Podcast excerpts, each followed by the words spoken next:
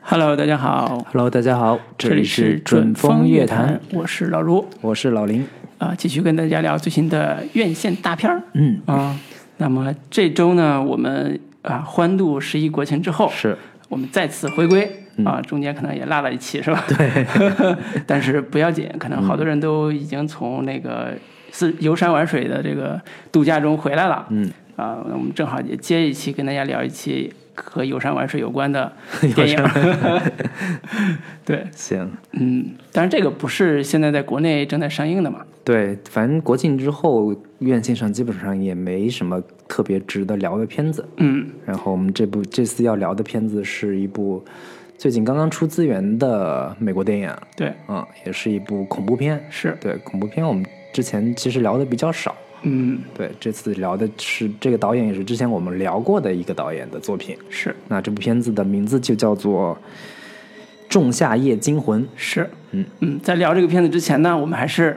给大家介绍一位嘉宾对，啊，大家好，啊，老高是我们对之前聊哪一期来着？聊这就个是中秋播放率节，特别低的那一期，还行还行还特别行。低的那一期， 我看底下评论有不少这个对老高非常哎喜爱的，是吗谢谢啊强烈要求说老高得经常来。谢谢嗯谢谢，等会儿我留下我的微信，在节目最后啊。你把你有没有有公众号啥的，可以在这儿宣传 一下。没有。 对，然后老高也是上次我们介绍过，嗯，是导演，嗯啊、虽然没什么作品，导演啊一直在编影视剧行、摄影， 对，一直在影视行业全里边能嗯打拼。对，所以呢，我们上次聊的时候也提了很多关于这个拍摄技法啊嗯的这种、呃批评嘛，是啊、非常专业。所以是这次来呢，我们也呃让老高帮我们把这个这部恐怖片做一个、呃点评、嗯梳理。行。那我还是先给大家介简单介绍一下这部片子的基本信息吧。这片子基本信息比较简单。那导演跟编剧都是美国导演阿里·艾斯特，嗯，他的这应该是他的第二部长篇作品。是，呃，上一部是《遗传厄厄运》，我们也嗯聊过。那主演方面包括叫弗罗伦斯弗罗伦斯博是一个女主，然后她演过像《女鼓手》《麦克白夫人》等等这些作品。嗯，那演她男朋友的这个角色的名这演员名字叫杰克莱诺。呃，她在之前有一部电影叫《初恋这首情歌》里边，她是有嗯担当主演的。对，那其他的演员还包括维尔赫尔姆·布洛姆根，一听就是一个偏北欧的这个名字。对，然后另一个叫威廉·杰克森·哈勃，这个是黑人的那个演员。然后另一个叫威廉·保尔特等等的这些演员。那这部片子的演员阵容跟他上一部的《遗传厄运》基本上完全换了一套班子。是，对，嗯，呃，影片时长方面是一百四十七分钟，但它还有一个导演剪辑版，是一百七十一分钟。对，我们应该看的都是那个一百四十七分钟的那个版本。是，嗯但是我看了剪导演剪辑版，因为现在也有资源了，嗯两个版本都看了，是吧哦它对比了一下哪里有差别？它 主要啊、等会儿可以讲一下这个差别，其实多了一些关于哦露骨仪的镜头式的东西，据说是这个后面有一场大场群交戏，那 个这个时间长度更长那了。个那这个我就不那会个了导演版没有， 啊，对，嗯好吧，对，那评分方面，豆瓣的评分是六点五分，嗯，那它上一部的《遗传厄运》是七点一分。是，这个可见这两部片子可能在这个评价口碑方面，在国至少在国内的观众的口碑方面是没有上一部的这个口碑好的。是的，嗯嗯，那基本的这些影片信息就是这些。对，而对吧且可以补充一个信息是。呃，这个导演的两部长片都是一个叫 A 二四的制片公司对出的，对，呃，他的去年的一八年那部《遗传厄运》是大概七百万美金的成本，嗯呃，六七千万的票房，嗯，呃，非常非常优秀的一个商业类型片的一个表现。嗯，今年呢，这个片子也是在《仲夏夜惊魂》这个片子大概预算在一千万左右吧，不到一千万，嗯，啊、票房呢也还不错，但是可能没有上一部高对，没有去年那么高了。嗯，呃，评分和票房都没有去年那部《遗传厄运》高了，《遗传厄运》我们也评过，嗯啊、大家可以回头看一下那对听一下那期。对，那为什么要聊这一部呢？还是因为这个导演在去年的《遗传厄运》给我们的怎么感受吧？对，太留下惊艳的印了，象比较深刻对，。非常好。嗯啊、尤其呢，这个嗯导演还啊、呃自己对恐怖片有很深的研究嘛，就是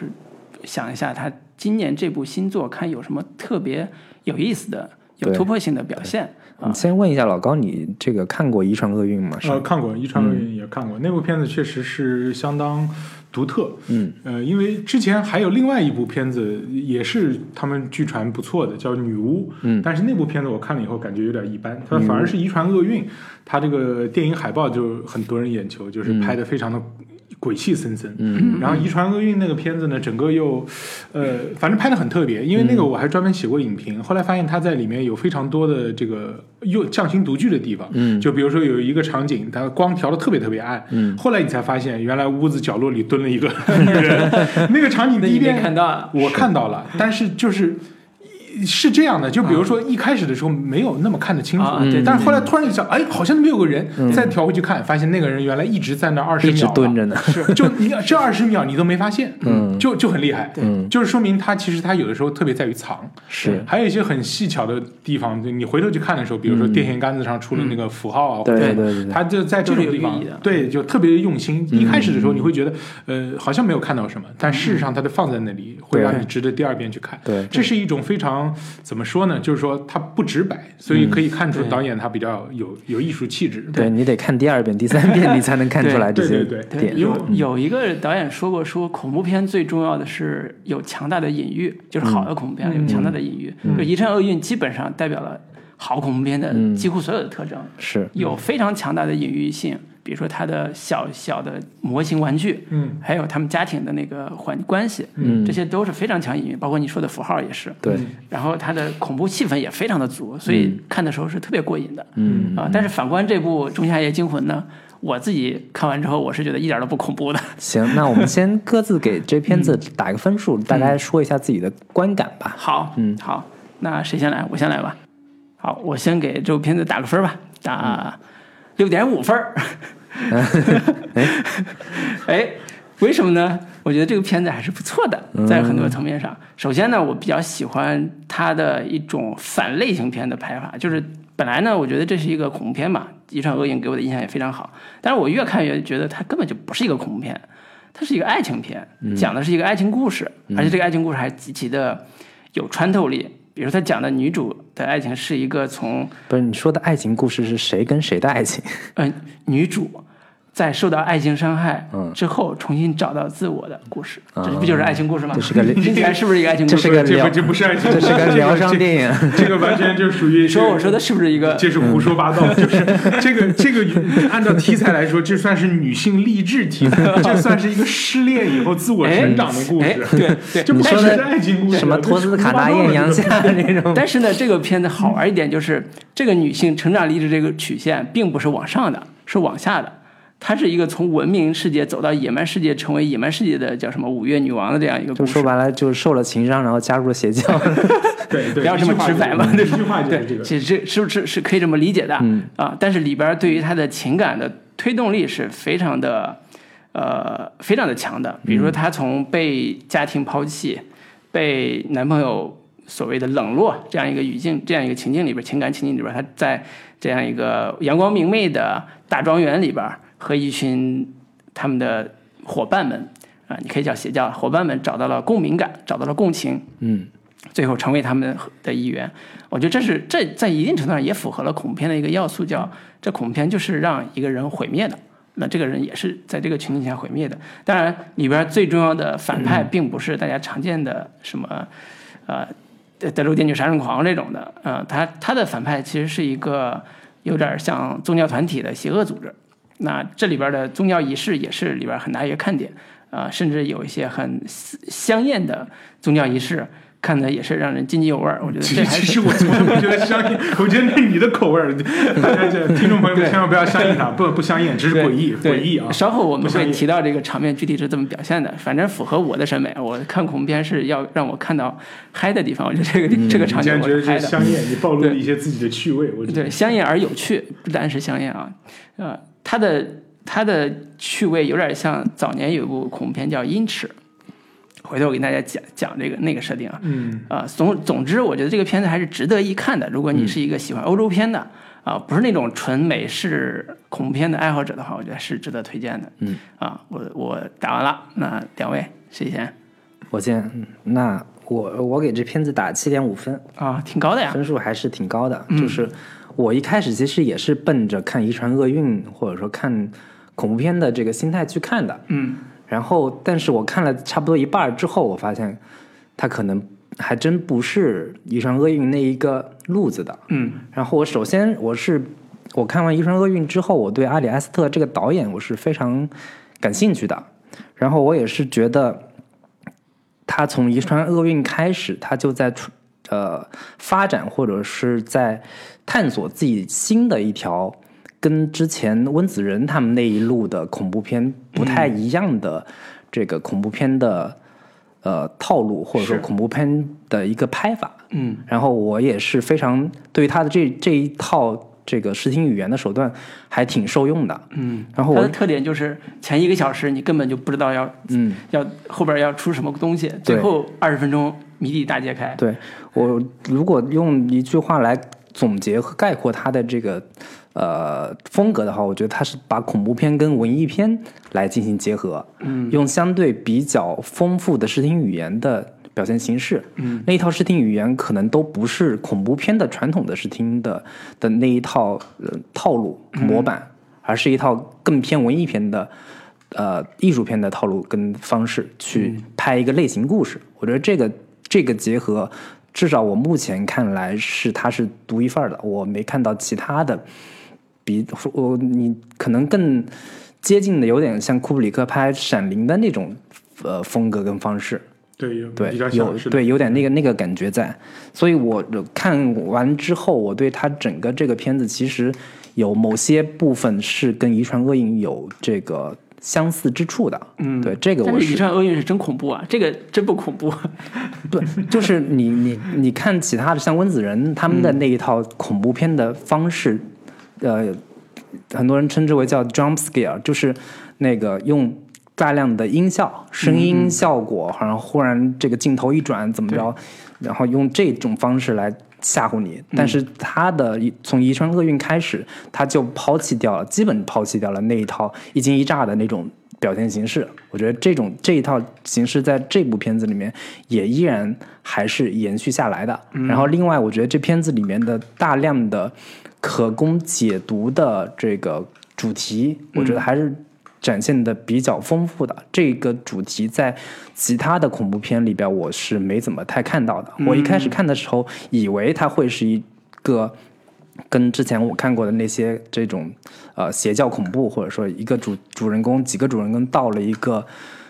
陌生的落后的小镇所发生的那种惊悚故事。但嗯是我看完之后， 我就觉挨得。个死的故事。对，我觉得它不是那个套路，甚至它是在反那个套路的，嗯、这个是让我觉得还挺耳目一新的。是，对，然后基本的这个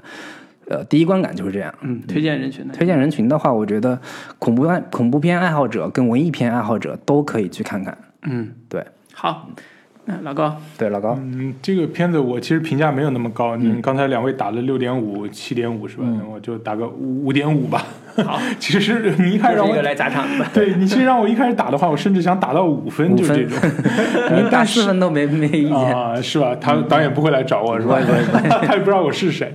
那个其实《俄遗传厄运》我评价蛮高的，我甚至可能会打到八分，虽然豆瓣比如说只有七点一分啊7.1，但是这部片子我其实就觉得没有评价那么好，因为刚才老林提到那个温子仁那些恐怖片，我这样想说，就温子仁他其实是一个，就是你可以看出他是一个很懂类型电影的人，是就比如说他那种恐怖片，其实是之前大量的那种那个杂耍式的恐怖或者是类型电影遗留下来的那种剧情的那种侦探那种感觉。所以其实温子仁是能够拍商业片的，他后来比如说也去拍了《速度与激情》等等。但是这个导演呢，你其实你可以把它定义为某种就作者导演。嗯，虽然他不是那么明显，但是他其实就是是美国那些作者导演里的一种。嗯就美国作者导演，我觉得跟欧洲还是有一点差别，欧洲可能更有人文关怀。对但是美国的作者导演呢，经常会有一些自己呃特别奇怪的视角，他他的人文关怀你会觉得好像挺另类、挺宅男的，你也搞不懂什么意思，嗯 但是他就有点那个小文艺的感觉。所以我刚才又查了一下，发现这个导演的母亲啊原来还是个诗人，所以嗯我觉得可能受家学有点影响。 对，就是事事实上，他对自己的影片呢没有那么多的这个呃设计，或者我是这么想啊，就是他可能是从自己本身的兴趣出发，然后来拍自己熟悉的影片，或者他就追求一种。独特的艺术表达调调。嗯，所以事实上他并不是完完全能知道，比如说我为什么喜欢拍恐怖片，我拍的恐怖片到底怎么样，他只是把自己觉得恐怖的东西呈现给观众来看。所以其实这样的导演呢，有的时候他的作品的评价差别会蛮大的，一脚天上一脚地下，就是可能正好打到观众的点，大家会觉得很好。嗯，但是打不到呢，就会觉得挺挺弱的。嗯，他不像温子仁，他至少是长期保持在一个相对稳定的水平线上，因为那是一个比较好的商业导演。是，那呃，这个在这部片子里，我之所以不是太推荐呢，是因为我觉得它起初的时候有一些特别好的地方，等会儿有机会可以细聊。就是它有些导演手法上会觉得他拍的特别好，包括没有出恐怖的东西之前，嗯，但是反而是后面，比如说这个邪教的意图暴露了，年轻人去死了这些事情，嗯剧情出现了以后，我是觉得越来越让我感觉嗯没有什么惊讶点，嗯因为基本上故事情节就是这样走的，就是年轻人会死掉，然后到时候村庄可能会变坏，这些都是很正常的这种路线的走嗯法。是，呃，那么事实上这个影片最后也是这样的，所以我觉得谈不上什么剧透。而且越到最后呢以后呢，我是觉得它的主线脉络似乎越没有办法把握了。嗯就这一点，在遗传厄运那边，我是觉得是个非常有意思的状况。就谈到遗传厄运那个片子，主要是比如说一家人由于中了邪教的附灵，然后一个一个去死的故事嗯是。我们简单来说是这样。因为那个片子，我觉得有一种很有意思的传统是在于这里，就是呃，早些年我看《异形》的介绍的时候，就《异形》就是雷德斯科特拍那个片子嗯对，他们说当年那个片子一开始出来的时候，有一个非常轰动的一个特征，是在于你不知道谁会活下来。嗯，但是现在我们都知道了，是那个那个什么西德尼·维伯尔会活下嗯来，就是那个女主角。对，但是在当时看那个片子的时候，因为那几个演员都跟西德尼·维伯尔差不多，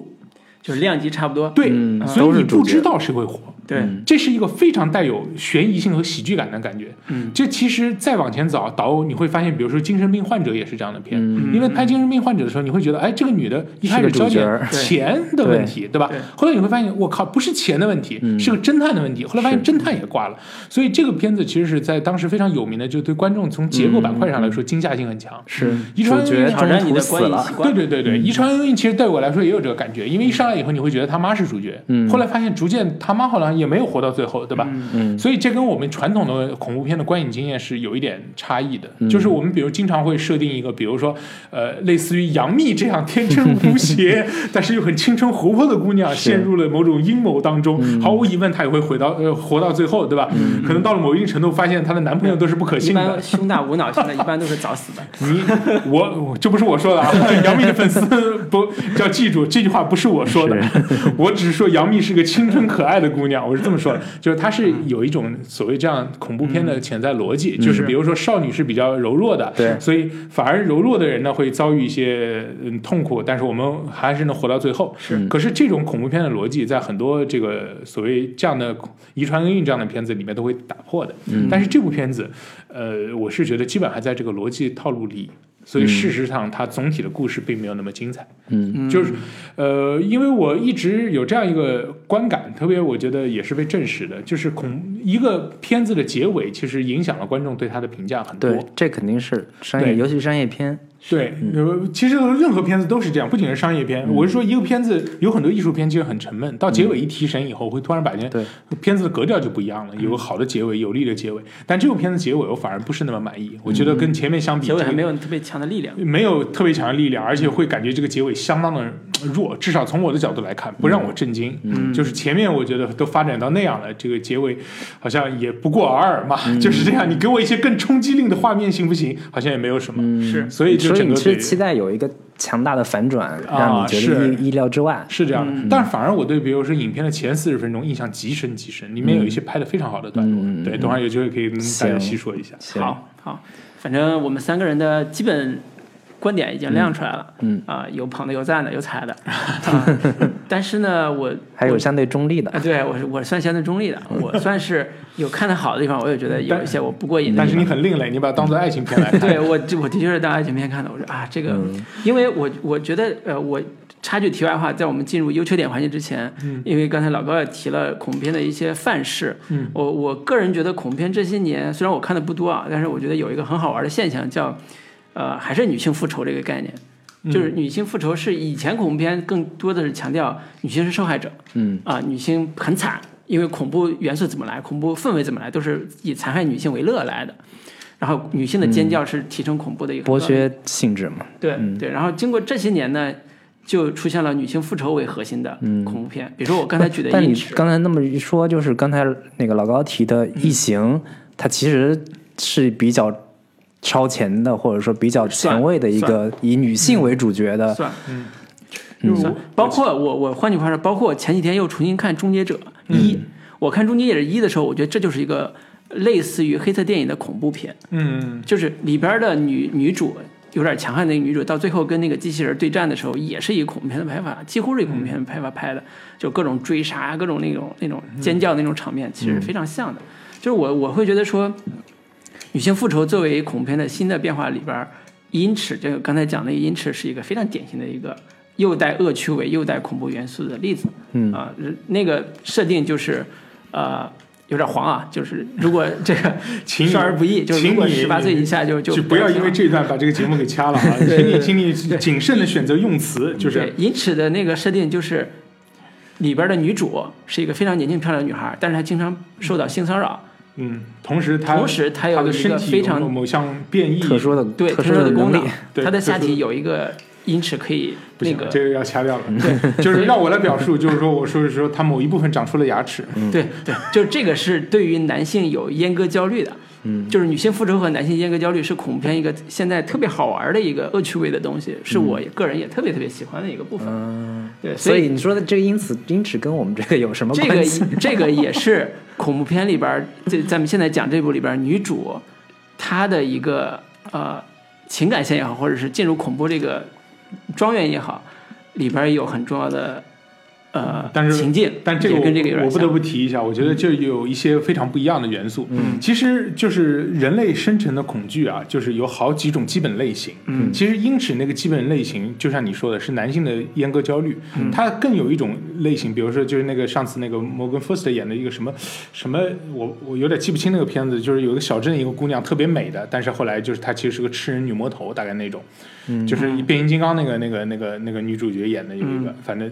anyway，就是它是一个特别小的一个类别，就是男性一直是觉得蛇蝎女人对自己是既有诱惑力又有杀伤力，所以蛇蝎女性一直是恐怖片里面一个非常典型的特征，就是女人会变坏，就是在这样一个问题。但是呃，你现在这个片子呢，其实还是比较传统的，就是女性成了受害者对那种嗯那种我路数我真我是不觉得这个片子有什么女性意识或者说女性主义的表达在里边的。嗯，我并不觉得这这一部分的主题在这个片子里面有太过于呃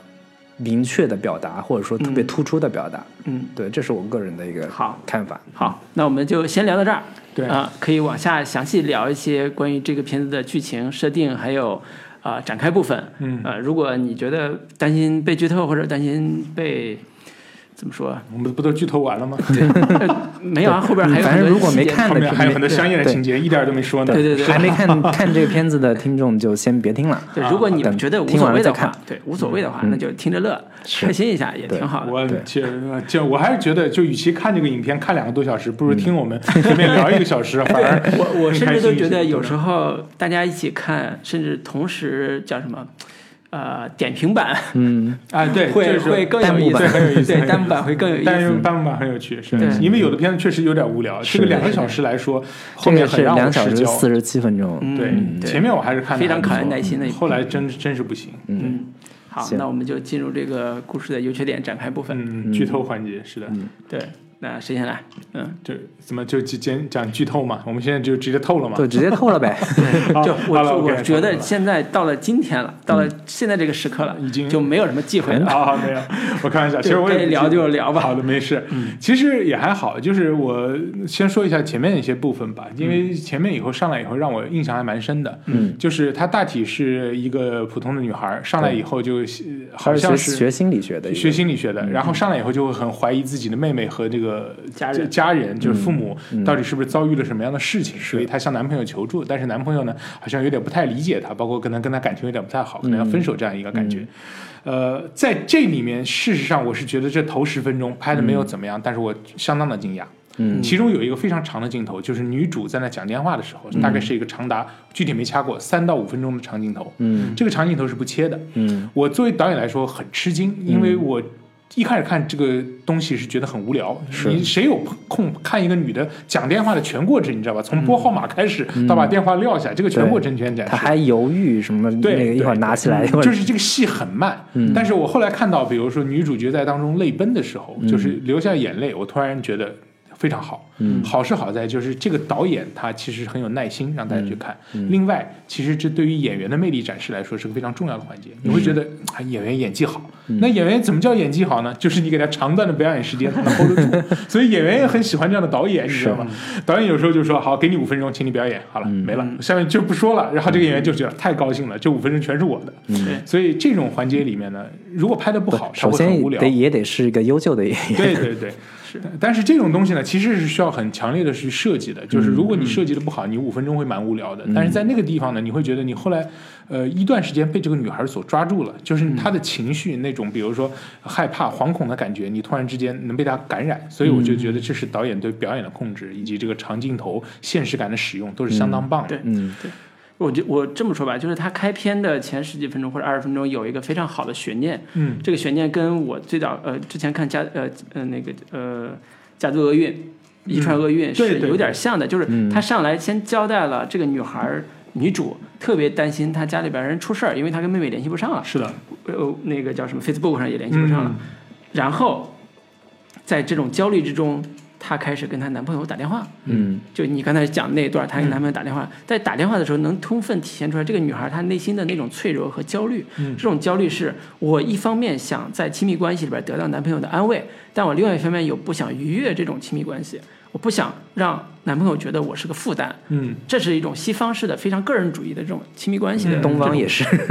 东方东方嗯现在没还有好一点，对还，好一东点。嗯方是现在往那个方向靠拢，嗯但是其实还没有做到。对，嗯东方还是很千丝万缕这种，就是嗯我所有的缺点你得包容我这种，这反种正感觉没有边界的这我种，嗯就是我说，大家如果有机会看的话，就真的是看一下这部分，就是拍的特别漂亮，嗯就是对嗯人物的感觉很真实，然后你对又能够明白就是这个普对，通所以女对孩人的物感觉。对这个女孩人物抓的特别的细腻，特别的好。对对嗯所以为什么说爱情片嘛，上来就是一个很好的一个铺 垫，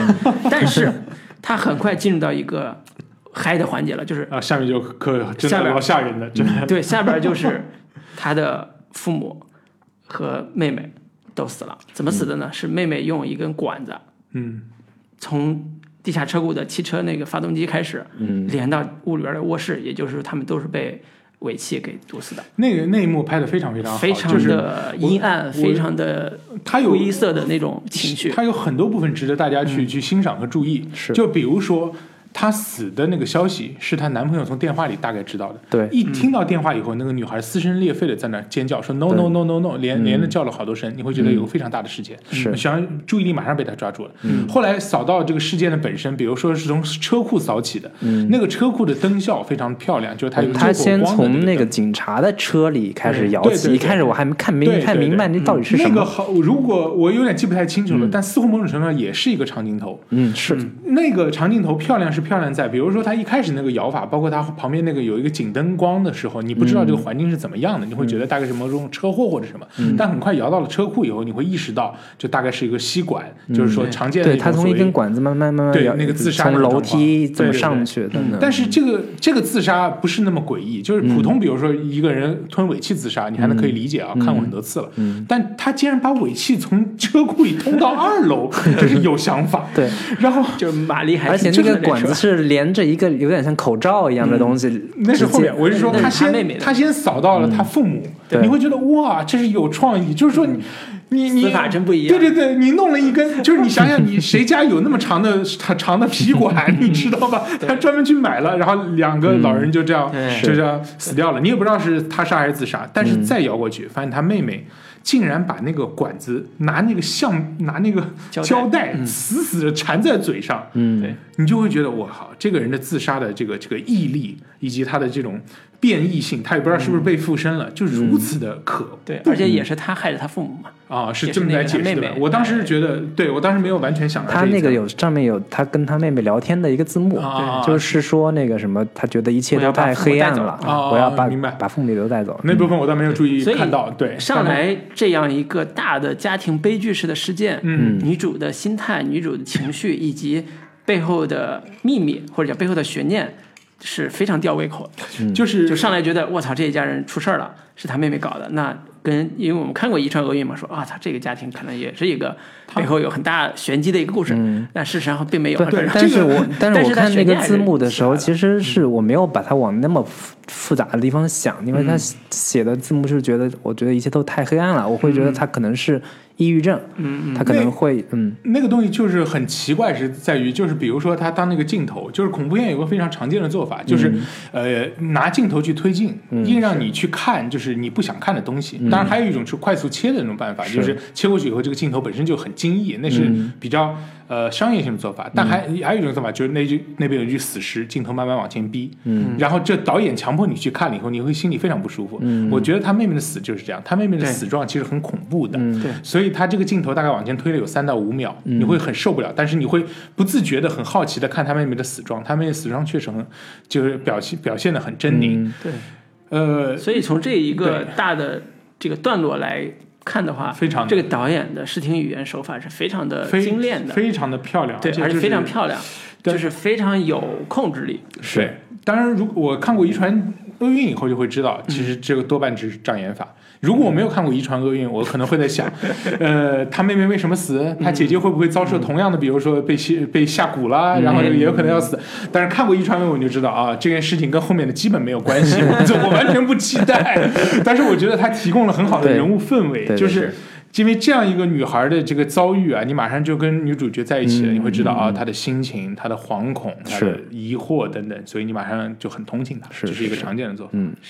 对我对于这片子的前大概四十多分钟的这这个视听语言也是印象非常深刻。嗯，我看到它里边有有几处的对话场面，嗯，他用了还用了一个比较独特的，就传统我们都是看对话的时候正反打，那她用这镜种像对吧？他用有好镜几处像，用他那个镜像是的做的还挺挺有意思的。很就有是意思有一次是她跟她男朋友第一次这个对在那个屋里镜聊天像的时候，他们对她男朋友在是在镜子里边儿，嗯很长的一段时间都是在镜子里面出现两个人对话。嗯然后另一个场景是当那个女主去到她朋友他们一块儿这个聚会的那个地方的时候。也是她男朋友在镜镜子里边儿一开始跟那几个朋友聊天儿，对然后他就一个固定镜头，对定在那里，然后背背景是一大一大一大块镜子，然后当那个女主出现的时候，跟他们聊天的时候，也还是在这个镜子里面出现，嗯这个其实是还挺特别的一这个这个必处必理须要方跟式。嗯观众说明一下，我觉得这并不是我们作为影评的装逼啊，而是因为我们 看过太多电影以后，大家就会特别注意这种不太常用的手法，对比如说正反打非常常用，对，但是呃，越看的多以后，就会越明白，就是长镜头有的时候长镜头的调度非常有意思，而且对这个调度你需要来回去考虑，就是你会知道它里面运用了哪些所谓常规的戏剧性元素，比如说他跟那个男孩吵架，他们一上来，包括那个男孩出现在镜子里，包括后来他们两个人是这样一个站位，后来男孩要走，突然之间有一个八字调型，嗯就是常见的，就是女孩突然跑到了画左，然后又把她男朋友往往卧室的纵深处拉了一下，就整个的场景调度非常漂亮，嗯对因为那个是完全就是设计好的一套，包括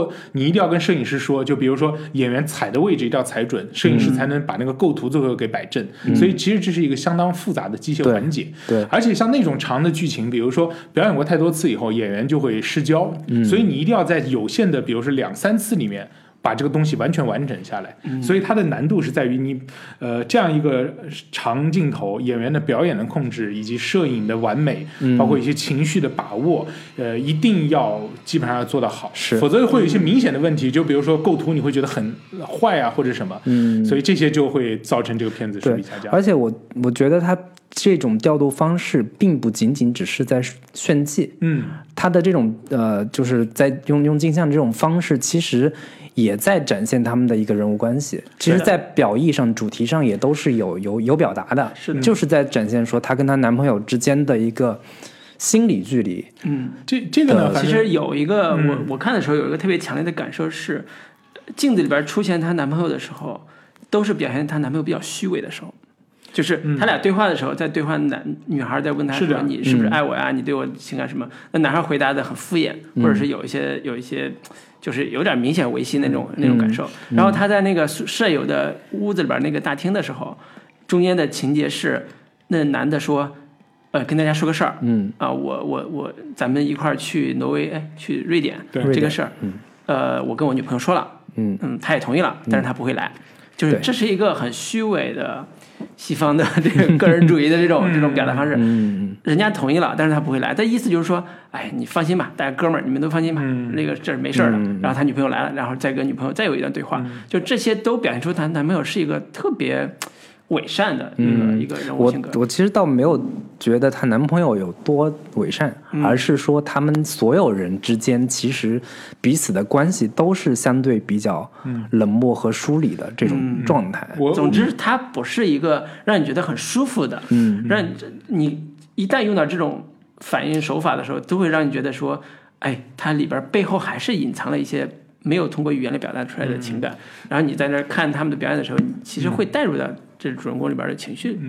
我我可能有的时候思考的更技术一些，就是作为一个比如说潜在导演，就比如说我们常说最简单的手法是正反打。所谓的正反打，就是两个人对话的时候，一个镜头给你，一个镜头给我，然后我们再补一个比如说双人的镜头嗯对来嗯说明我们的位置关系就结束了。所以拍的时候非常简单。是，但是你如果不用正反打的话呢，你也可以，比如让双人两个人一起在一个画面里，这个对就不切了。对但是这个画面呢会显得比较比较单单调。嗯呃，所以对于导演来说，我们经常是从比如说这个对话的位置关系以及两个人的高下关系来、来推导这个对话的本身的一些走法。就比如说有一个在上面，有个在下面，我们就会利用台阶形成一个高低位的落差，或者一个人站着，一个人坐着，以采取某种强势的态度，这样你就会这样切起来就会觉得有意思，因为画面本身能够体现他们的对话力量。对，呃，在那样的那个场景当中，实际上我就觉得，比如说任何一个导演看到他们俩的争吵，都会明白谁主谁次，嗯，所以会尽量去把它推倒。但是这不一定能在这两个人的关系能在一个镜头里面完成，这就很困难了，因为你要在一个镜头里面走调度以及转换，包括还要让演员去实现这个，这都是很困难的。嗯，当然，比如说他室友的那个戏，因为他室友有三个，对所以如果这时候焦点在他室友上面，你确实是会把他们三个室友都放在一个镜头里。嗯现在事实上也是这么干的。嗯，但是她男朋友你也不能丢掉，因为她男朋友是主角之一，嗯所以有时候也会用镜像反打过来，也是一种常见的手法。嗯，所以但是她的构图呢，在那个构图里面其实是经过非常好的考量，很是漂亮的一种古典构图。对对对。所以包括以后他女朋友进来以后，他实际上又去反打屋子的那一面，所以嗯他其实有一些细微的设计上是怎么说呢？他是在符合戏剧原理的基础上，有了自己非常精巧的构思。嗯，所以我觉得像这些地方来说，都是呃，可见一个导演的专业功底会非非常好，就他是知道导演该从什么地方思考。是包括比如说那个场景，后来就是，呃，就是嗯那个瑞典室友对他女友有所同情，后来一提嗯到他妈妈以后，他马上就崩溃了。对，崩溃跑到厕所对，的是那个，嗯就是那个，转换，就是非常漂亮，是在于比如说没有任何拖沓，嗯直接从这个卧室突然之间跑到了飞机上，对，然后你就知道这个路上的场景就被你交代了。对下面紧接了一个在车里，但是车里扭转一百八十度的对对镜头对，这个就是所谓的命运的调转。嗯，就是这些手法，并不是说完全都是他的独创。嗯，但是这些手法和语汇的运用，如果全都被一个人所了解，就会证明这个人研习过很多的电影，他是对每一个场景的拍法都想过很多种心思，就是嗯这个场景我要干什么，他很明确。嗯，因为大部分导演他实际上他不明确，他比如说我知道这个场景是吵架，吵架就表现激烈，可是他没有那么明确的设计。可是这个导演对每一个场景的设计都非常的就独具匠心吧，对虽然这些手法并不是说呃前无古人，但至少他把它集中在一起就很是漂亮。对，对对。好，你都既然都讲到命运，呃就是什么命反运转调，转命运调转进入这个挪威小镇了，嗯不是密林小啊镇了，对对对对，故事我我就我开是始切入主题了。你知道吗我是在他们进入那个、嗯那个瑞典小镇之前，就好几个镜头是他们在语言路上对其实我因为都觉得路上很还长那个挺、是挺诡异的这些镜头设对计。对就是其中那个有一个场景是他那个到了飞机之后，嗯从那个女主过来坐到位置上，然后他镜头慢慢伸到窗外去了，嗯伸到窗外之后忽然剧烈的抖动抖动抖动，嗯然后抖动了之后又接到他们车里，然后有一个三百六十度的那个这个呃旋转，是就这些镜头，我都觉得它有一种很强的呃窥视感，就是这个镜头不像是一个呃，就是它不它不属于其中任何一个角色的一个视角，它这个、呃视角感觉像是它有大量的俯拍镜头，然后去呈现。感觉像是有人在跟踪跟窥视他们的那个感觉，我觉得这个是他在营造他这种恐怖片的氛围里边非常重要的一个手法。嗯从那个从这个技术的角度来说，我一直觉得就是我现在是觉得切的这个镜头运用其实是看不出一个人的什么水平，嗯，因为切这个镜头其实是并不是说他当时只拍了这几个，他切过来，嗯他其实当时拍了很多大量的，所以切这个动作是在剪辑台上完成的，是就是后期去剪，但是长镜头的。要义是在于你必须一上来就很自信的说，我这个场景只拍长镜头，嗯，这个长镜头的起承转合就是这么拍的，因为它后面没有所谓切的道理，嗯也没有切的，就是你既然拍完了，你就很难把它切掉，嗯，所以你上来必须要设计的非常明显，比如说这个场景在通篇的位置，嗯，所以你就是没有补备的，也不可能在剪辑台上再进行操作，这就显示出导演有相当强的自信以及把控，就是说我这个场景只要这个，是，所以他就只好拍了这所以个。为什么好多导演都喜欢长镜头，就是显示自己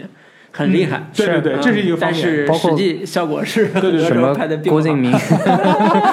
也不是，我其实觉得，我反而觉得郭敬明有的长镜头是 OK 的，但是这个这个我必须要谈到，就是说，呃，长镜头其实是在现代电影语汇当中，它用的其实次数要比古典电影要用的多很多，因为古典电影它镜头特别难以移动，对所以技术难度技术难度，但是现在的镜头镜头很容易移动，所以包括长镜头特别显逼格，所以现在不管会不会的长导演都会用，对，而且对于很多大众影迷来说，对。是看这个导演会不会拍，现在大家也都觉得哇，长镜头这嗯个牛嗯但逼啊嗯其了实。这是一个误区，我是觉得长镜头现在至少对我来说分成基本不同的两种，嗯一种是所谓展示型的长镜头，所以展示型的长镜头的基本原理是这样的，就是跟着一个人，嗯人走进一个环境，这个环境本身有环境分区，比如说你嗯走进一个盛大的 party，party 里面有喝酒的人，有舞池，有一个酒吧，对吧？比较典型的，我刚刚就随便想起来，就是上次我们那个那个片子就我不是药神，嗯里面就是徐峥第一次去看那个跳舞舞娘的那个长镜嗯头，就是长镜头，因为这个是很单纯气的氛性的嗯气氛性的，进入一个新环境又很热闹，你跟着他去展示，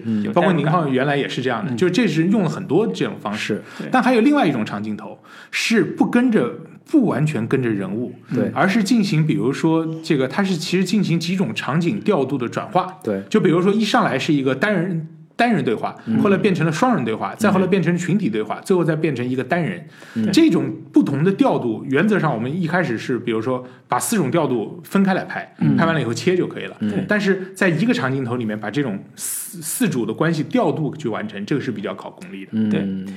刚才那个谁老林也提到说《闪灵》，嗯，其实我在看这部片的时候，很多镜头跟《闪灵》的镜头视觉风格是非常像的。嗯，有一点就是高空俯拍的镜头，嗯，包括里边有一些是在同一个屋子里边穿墙而过的镜头，嗯，那个镜头其实很都非常常见了，现在非常常见，但是真正第一次用是，呃，库布里克在最早他的黑白片儿，呃，是在那个呃杀戮，嗯就是 K O K 里 Killing，那个片子里最早那边个最早最早用我这知个道镜头，横移的、横摇的那对个，横摇的因穿为他墙而们过的镜头，对，我知道，就是他们对有那个枪，那个什么发现枪的那那一对幕啊对，所以在这种，嗯，我后来也是看《闪灵》的时候，觉得那种冷静客观的拍摄方式，就拍恐怖片这种方式，嗯嗯，是非常的现实主义的，或者叫非常自然主义的。嗯这个自然主义这种感觉也是在这部片里边体现的非常强烈的，就是经常有一种记录式的自然的这种感 受。我我后来对这个研习比较多了以后，我觉得也不完全是自然主嗯义，但是它这个镜头，它其实是很关键是在于它镜头的选择。我现在一直觉得他们其实在选择的就是广角镜会多一些，嗯因为广角镜它经常会把人拍的跟环境有点疏离，而且会把人放在中间去拍。嗯，但是就长焦镜经常会把人拍得很漂亮，这是一个非常专业的摄影问题，就是嗯长焦的时候会凸显人物，但是广角的时候会让人跟环境产生一种呃略微的变形感。所以在这种里行，面这个观众观众已经应该走 了哎不是吧？ 啥叫光不一调定有爱好者嘛，啥叫长焦嗯对吧？ 说不定有爱好 者嘛，这是镜头的变焦嘛。那最简单的就是手机就是广角镜嗯嘛，对吧？啊听众走完了，那个我们可以啊聊点自己好吧好聊哎老的高的摄影小 课堂，好了，那个聊完这个视听语言之后，我们进入第二趴，也是其实进入到瑞典小镇这个，嗯，呃，宗教仪式感非常强的，美丽的像瑞乌典托小邦镇桃花源一样嗯的一个小镇上，嗯，呃，一个邪教组织如何把这个这对儿狗这对儿一群男女，狗男女是吧？你是想说狗男女 说一群男女哎我跟你说啊，在瑞典小镇之前，还有你还忘了他们还有集体吸大麻的场景。对对对对对对，嗯对对，我看那个场景的时候，我朋友就说这是一部非常好的禁毒片。我当时看到以后，我突然意识到为什么会觉得是禁毒你片？你别你棒说的有点偏颇，它不叫吸大麻，它叫致幻剂。其啊实是它啊有大麻，也有什么毒毒蘑蘑菇菇什么的，蘑菇对对对对。但是我看了以后，我确实是他，我的朋友一句话就是让我感觉很受启发，我才意识到，其实就是艺术这个追求不完全是在于主题。就比如说我们禁毒片，有的时候拍的很说教，但其实你觉得这这是禁毒片多好？就是年轻人不应该吸毒， 你看吸毒了以后有很多的幻觉，就是感觉那很恐怖。个乔布斯当年也是那个用这玩意儿，总而言之，呃，因为吸大麻，我们必须要说，这大麻在美国一些州是合法的，对吧？在荷兰也是合法的，是所以事实上，当然我不知道在瑞 加典拿怎么大样啊也也合法。对，所以反正有的地方来说，并不是那么那么严重的问题，嗯所以他们觉得我对这个片子里边儿他们用用这个药物啊，嗯其实是有一点有一点惊讶的，就是所谓惊讶，就是我没想到他会这么用，嗯为这什么么用这个情节，嗯，是。因为我很少见说一个恐怖片一堆人把自己喝嗨了，把自己用嗨了，然后看到恐怖场景，我觉得这有算个毛，这嗯那不一点儿都不恐怖。这这不是这但个意思。是我后来发现说，嗯这个片子用这个桥段、啊用这个情节有很深的用意，为什么呢？它跟宗教有直接的关联。因为我们当年学那个唯美学什么的，当年的巫术啊、什么相关的，嗯其实都是用药的，嗯对，这个毫无疑就问是早年的什么嗯舞蹈啊，就是艺术性的东西，对跟药物是有直接关联的。嗯是就为什么你会跳舞，是因为你嗨了嘛？你为什么嗨？你用了草药了嘛？嗯所以它有五十很散多，但 但是它确有确很实多我也很想多到直接的这种这种关联。嗯同时呢，有了这个用了这个药物之后，那个女主包括周围的人，嗯她对于整个世界的认知有了一个非常扭曲的、嗯非常有怎么抽象的嗯一个一个印象。嗯，这也是颠覆了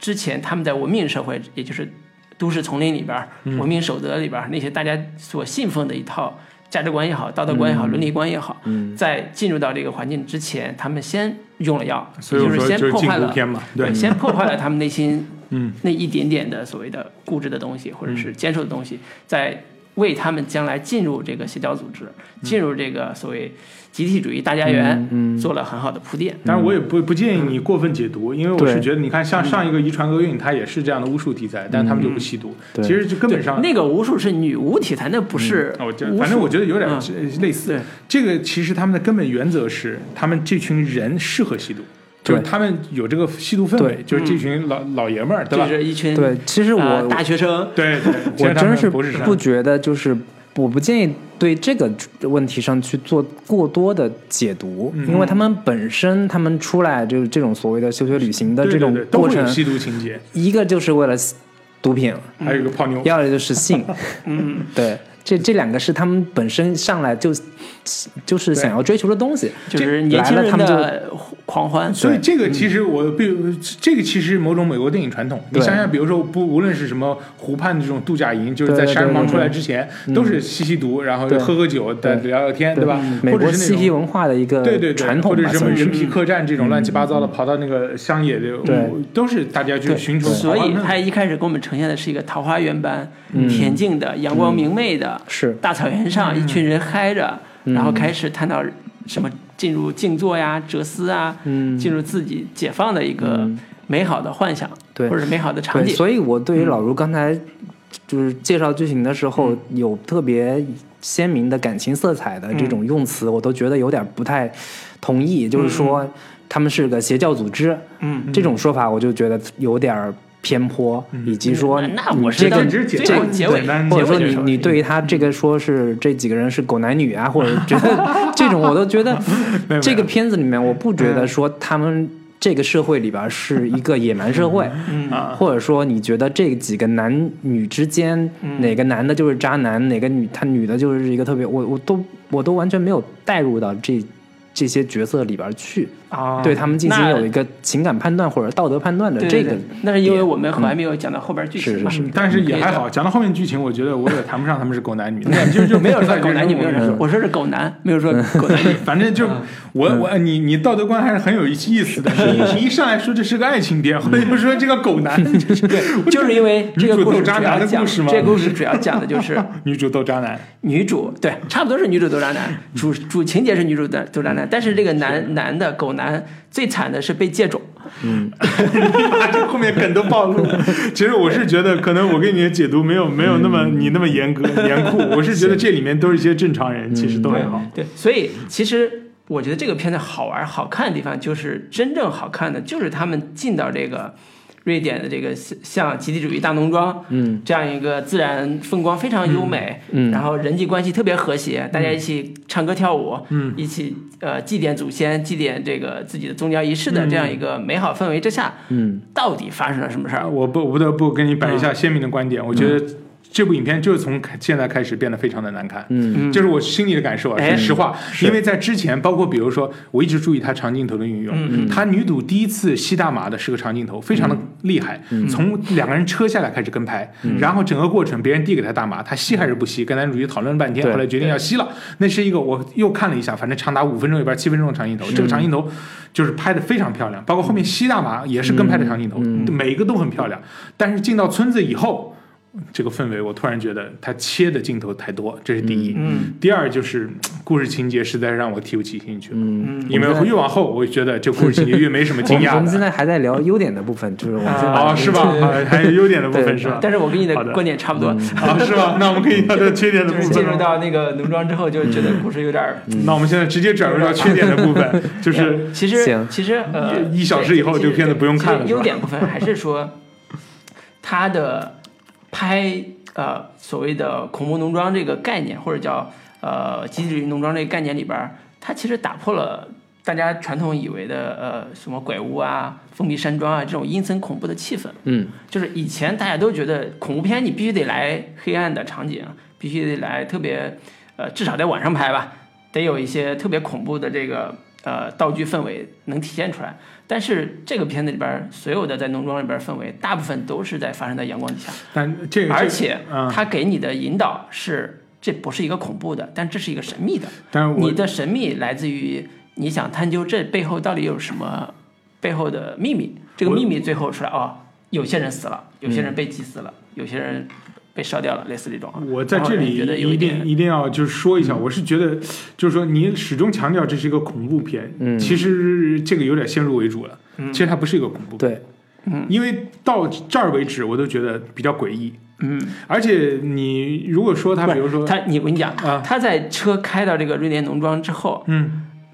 给所有人的期待都是恐怖片期待，因为对，是我恐怖片期待，没对，错因。为我要看的是他们这帮人怎么死的，对嗯啊进到这个里边怎么死的。那我跟你说，就是嗯我之所以觉得后面有点不太足，是因为我的期待没有得到满足。对啊，所以这就是恐怖片需想要给你的期待和你看完这个片子之后，你觉得它不是恐怖片的问题。我觉得他是没有拍够，我并不反对大白天杀人，嗯，我也不反对就是大白天的和谐场景，哎我甚至觉得很多恐怖片上来以后都是这么拍的，哎就是某种程度上，因为上来以后都会有所谓热闹氛围，热闹或者是他只是提供了某种，对比如说白天祥和，包括里面还有大奶牛，对我看那大奶牛印象很深，不知道为什么就是那奶牛，因为我觉得那奶牛像假的一样蹲那儿一动不动，你们也有印象是吧对，？有有有，对，我觉得那个大牛很可爱，啊很诡异嗯你知道吗？很可爱。后面还有个大熊，对吧？都还挺可爱的，某种程度上我觉得很可爱啊。对，但是确实有诡异感。嗯但是，呃，所以我是觉得这部分其实还是没有涉及到特别哎。所以我觉得这个部分可以把它当缺点一块儿来说，就是按照传统恐怖片的拍法，到这儿的时候会出现几个套路，一个套路叫里边的人进到这个环境之后，和这里边的人出现了冲突或者出现了一些矛盾。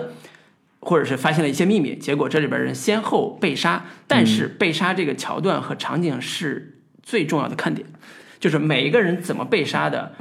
神秘的背后力量到底是谁，嗯这个力量是怎么追杀他们的，以及其中有一个人要站出来，要跟这个力量做对抗，嗯最后形成一个大高潮，就是故事最后要完成一个所谓的，要么你死，要么我活，反对正啊大家要拼一下。好，这是最后作为恐怖片来讲，它就完成了它的这个对啊，情感体验或者叫高潮体验。你现在说的这些，其实这个影片里，我觉得也基本是这个套路。我觉得这个影片里边儿基本上把这个套路消解掉了，我它只是我提供了嗯一个展示环节，比如说哦，人死了，好，有他只只拍了一个人是怎么被死的，被弄死的，就是那个黑人小哥儿。那黑人小哥是个研究人类学的嘛，特别、嗯特别觉得我要写论文儿，然后所以我就想多了解一下他们的经书啊、背景嗯啊，所以有一天就偷偷跑晚上偷偷跑到那儿去拍那个经书，嗯结果出现了唯一一个里边儿非常典型的恐怖恐怖片儿场景，但是仅此而已。剩下的其他人死都没有特别典型的恐怖片的这个呃拍摄方式。所以为什么它不像恐怖片，就是因为它的这套人死的和被追杀呀、被这个消灭的这套套路是完全是反恐怖片的，在在一定那你类型就上干脆不把它认为一个对恐怖，片所以你就只得了有吗？看完的时候，你才会觉得我操，这不是恐怖片。所以它根本就不是恐怖片，不要让大家有这个期对， 许，所否以则大家看完了会骂就是娘。我告诉你，跟你们两个的有一个区别就在于说，我在看到一半的时候，嗯我基本上已已经不把它当做恐怖片了，哎没错而且它没有。就是出现所谓的这个按刚刚老卢所说的这嗯个套路去走的话，我觉得这也是导演本身也没有想往这个方向走，是并且我并不觉得就这个片子就必须得按按刚才老卢说的这种方式去往下推对进，是对是这个是我而且而且我被我又得纠正一下，但是有你们又说这个片子不过瘾，不是不是又说这个按不嗯不按这个方我式，觉得你得你也得纠正一下你刚才说的这个模型啊，就是、嗯是在于这里，就是其实恐怖、惊悚和剧情它是嗯几种不同的这个套路。比如说惊悚是叫 trailer，、对嗯吧？那个那个剧情是叫 drama，、然后恐怖是叫 horror，、对嗯吧？它的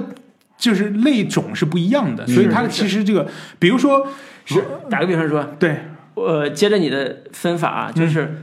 horror 恐怖是有一个典型的特征叫超自然力量的，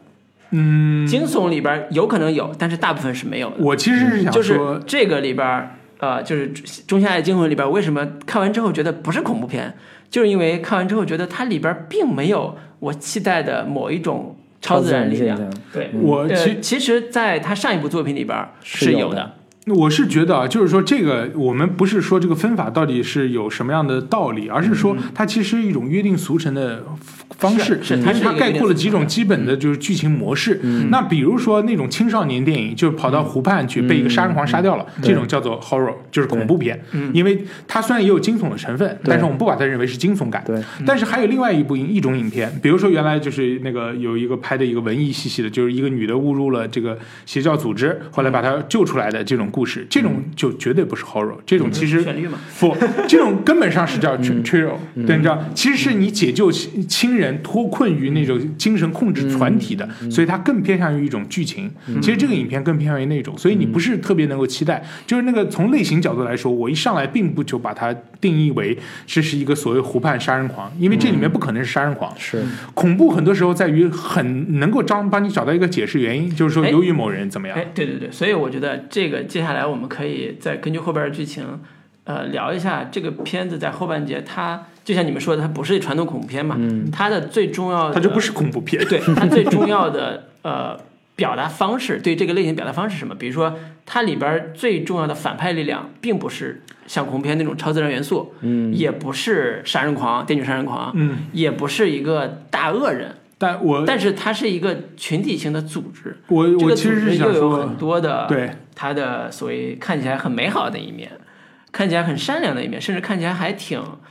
挺合理的一面。这个呢，我其实建议你就是不用就是执那么执着，因嗯为其实就是对于那个 thriller 这种片的类型，或者也是恐怖啊，或者是库布里克《闪灵》这种，它有的时候就是嗯库布所里谓克就是一个啊典型的恐怖片，明白，那那种你可以定义为恐怖片，但是它跟我们现在一般意义上的恐怖片也不太一样。嗯那当嗯然你不能说库布里拍克那叫惊悚片，对吧？嗯但是它是恐怖片，或者说除了《闪灵》以外就没有跟《闪灵》一样的恐怖 片了，它独占一份儿，这就是很奇特的一件事情。是，我们只我只是说，就是这种恐的，怖但闪片人。还是尊重恐怖片的套路嘛。对，我其实并不是想说这都是字眼的问题，不重要嗯对，对。所嗯但以是嗯我我打断你一下，其实我最想说的是，我们在这一段分析一下，呃，这个片子里边儿对于像这一类片子出现的反派力量，或者叫这里，毕竟这些男女青年男女都在这嗯边挂掉了嘛，大部分啊都挂掉了。那是什么原因？是什么样的力量？是什么样的组织导致他们成为这里边的牺牲者，如果或者是被害者？如果你一定要寻找大电影中的反派，我嗯一般不倾向于这么说，因为我觉得反派是一个人，我实际上是就是把它定义为，比如说剧本中的反动势力，或者说剧本中的障碍，你需要去克服。嗯嗯对，所以嗯这个我觉得这是他跟其他片子很多片子不一样的地方。但是你千万不要神化这个，其实这也是几种原初类型里面的一种。嗯，比如说呢这个原初类型就叫做神秘力量，嗯，听上去像放屁，对吧？但是比如说， 我认为异形真正的伟大叫异形给你出了一个恐怖力量叫外星魔虫，嗯，你听上去很扯淡，所但以这件事它情还是个异形魔力虫啊。对，嗯但是你它要是一知个道有实体的、有攻击性的、有强大控制力的你一个听我东西一，吧。你听我的嗯说法，就是说，在疫情之前，我们有一些，比如说外星人附在人身上的片子，嗯，但是他们的恐怖力量其实有的时候不完全是外星魔虫。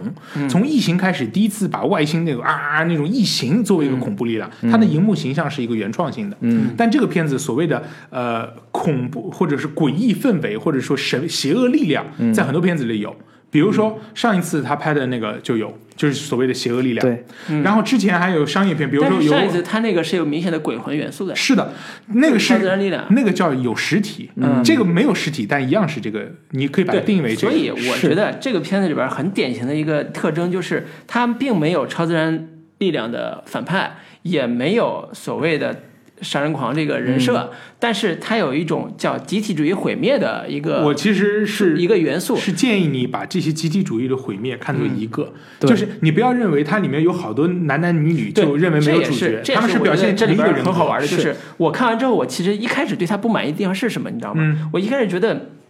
这里边的集体主义，里边庄园里边这些穿着白衣服、穿着很漂亮衣服的统一颜色的这些，呃，中少年，反正一群年轻人吧，跟村民一样的这种这种中老年、中少年的这些人，他们的人物个性极其的单薄。我一开始觉嗯得说，如果它是一个庄园的话，那它里边是不是应该再写的再把人性的东西表现再丰富一点？但实际上我发现，这个它最核心的目的并不是想表现这些集体主义这个庄园里边的个人是怎么人性丰富的，嗯，它其实想表现一个大氛围叫。这是一个非常有统一的价值观，对，统一的信仰，嗯，甚至这个信仰可以摧毁个人的生命的。比如说里边要有人主动站出来要献祭，主动站出来要说我要为了我们的什么神，我要牺牲我自己，就是这种力量是这个团体这个宗教的呃可以叫宗教团体吧，这个集体主义团体非常重要的一个表现。力量，你可以到最后看到说，它最终转向一种邪教邪教的一个一个一个变化，就是这也是我为什么刚才说我把它定定为邪教的原因，邪教的原因就是你一开始不觉得它是邪教，嗯，它特别美好，甚至说它给女主一个很强的心理安慰，让她产生了强大的共情能力，跟这些人，她甚至比她男朋友要给她的安全感，给她的这种心理的安慰要更强大，嗯，但是她在最后的那场大戏，就是火烧教堂那个献祭那场大戏里边，你能看见看到这这个团体的虚伪，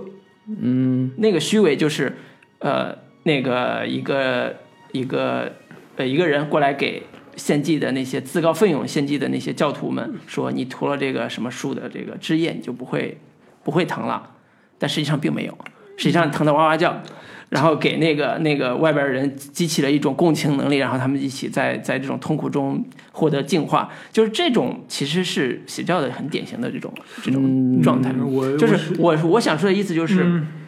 其实呃，在这个片子里边非常好玩以及非常有意思的地方就在于它的后半节把我们常见的恐怖片里边，比如说那种大反派，给消解成一个类似于集体庄园的、看似非常桃花源的一帮与世无争的啊、善良的村民，或者叫看起来很很温和的村民，但是他们的某一套价值观体系或者机制体系是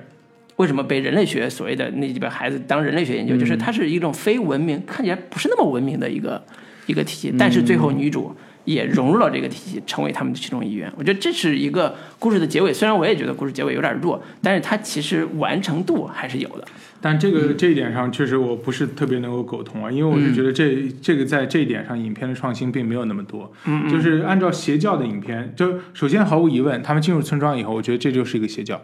就是我觉得现代观众大家都很聪明，嗯、很少有人看到这儿以后会认为这不是一个邪教。没有，我你就是上不来觉得这 是一个你邪真教不，觉得邪？那你觉得我影真片下不面觉怎么得发是个展？邪教。我们核我心是在探讨看完之后，嗯我在看到最后一幕，所有的都看完之后，嗯我真心不觉得说这就是一个邪教。嗯好，我们不我嗯或们不者说哎字眼，哎它可能可能是一套意识形态的，对，我们我嗯们换一个字眼，进入到这个村子以后，你觉不觉得这些村民以后是反派？他们是不是男我男女我主角的看是到对进抗入力到量？这个村子之后，我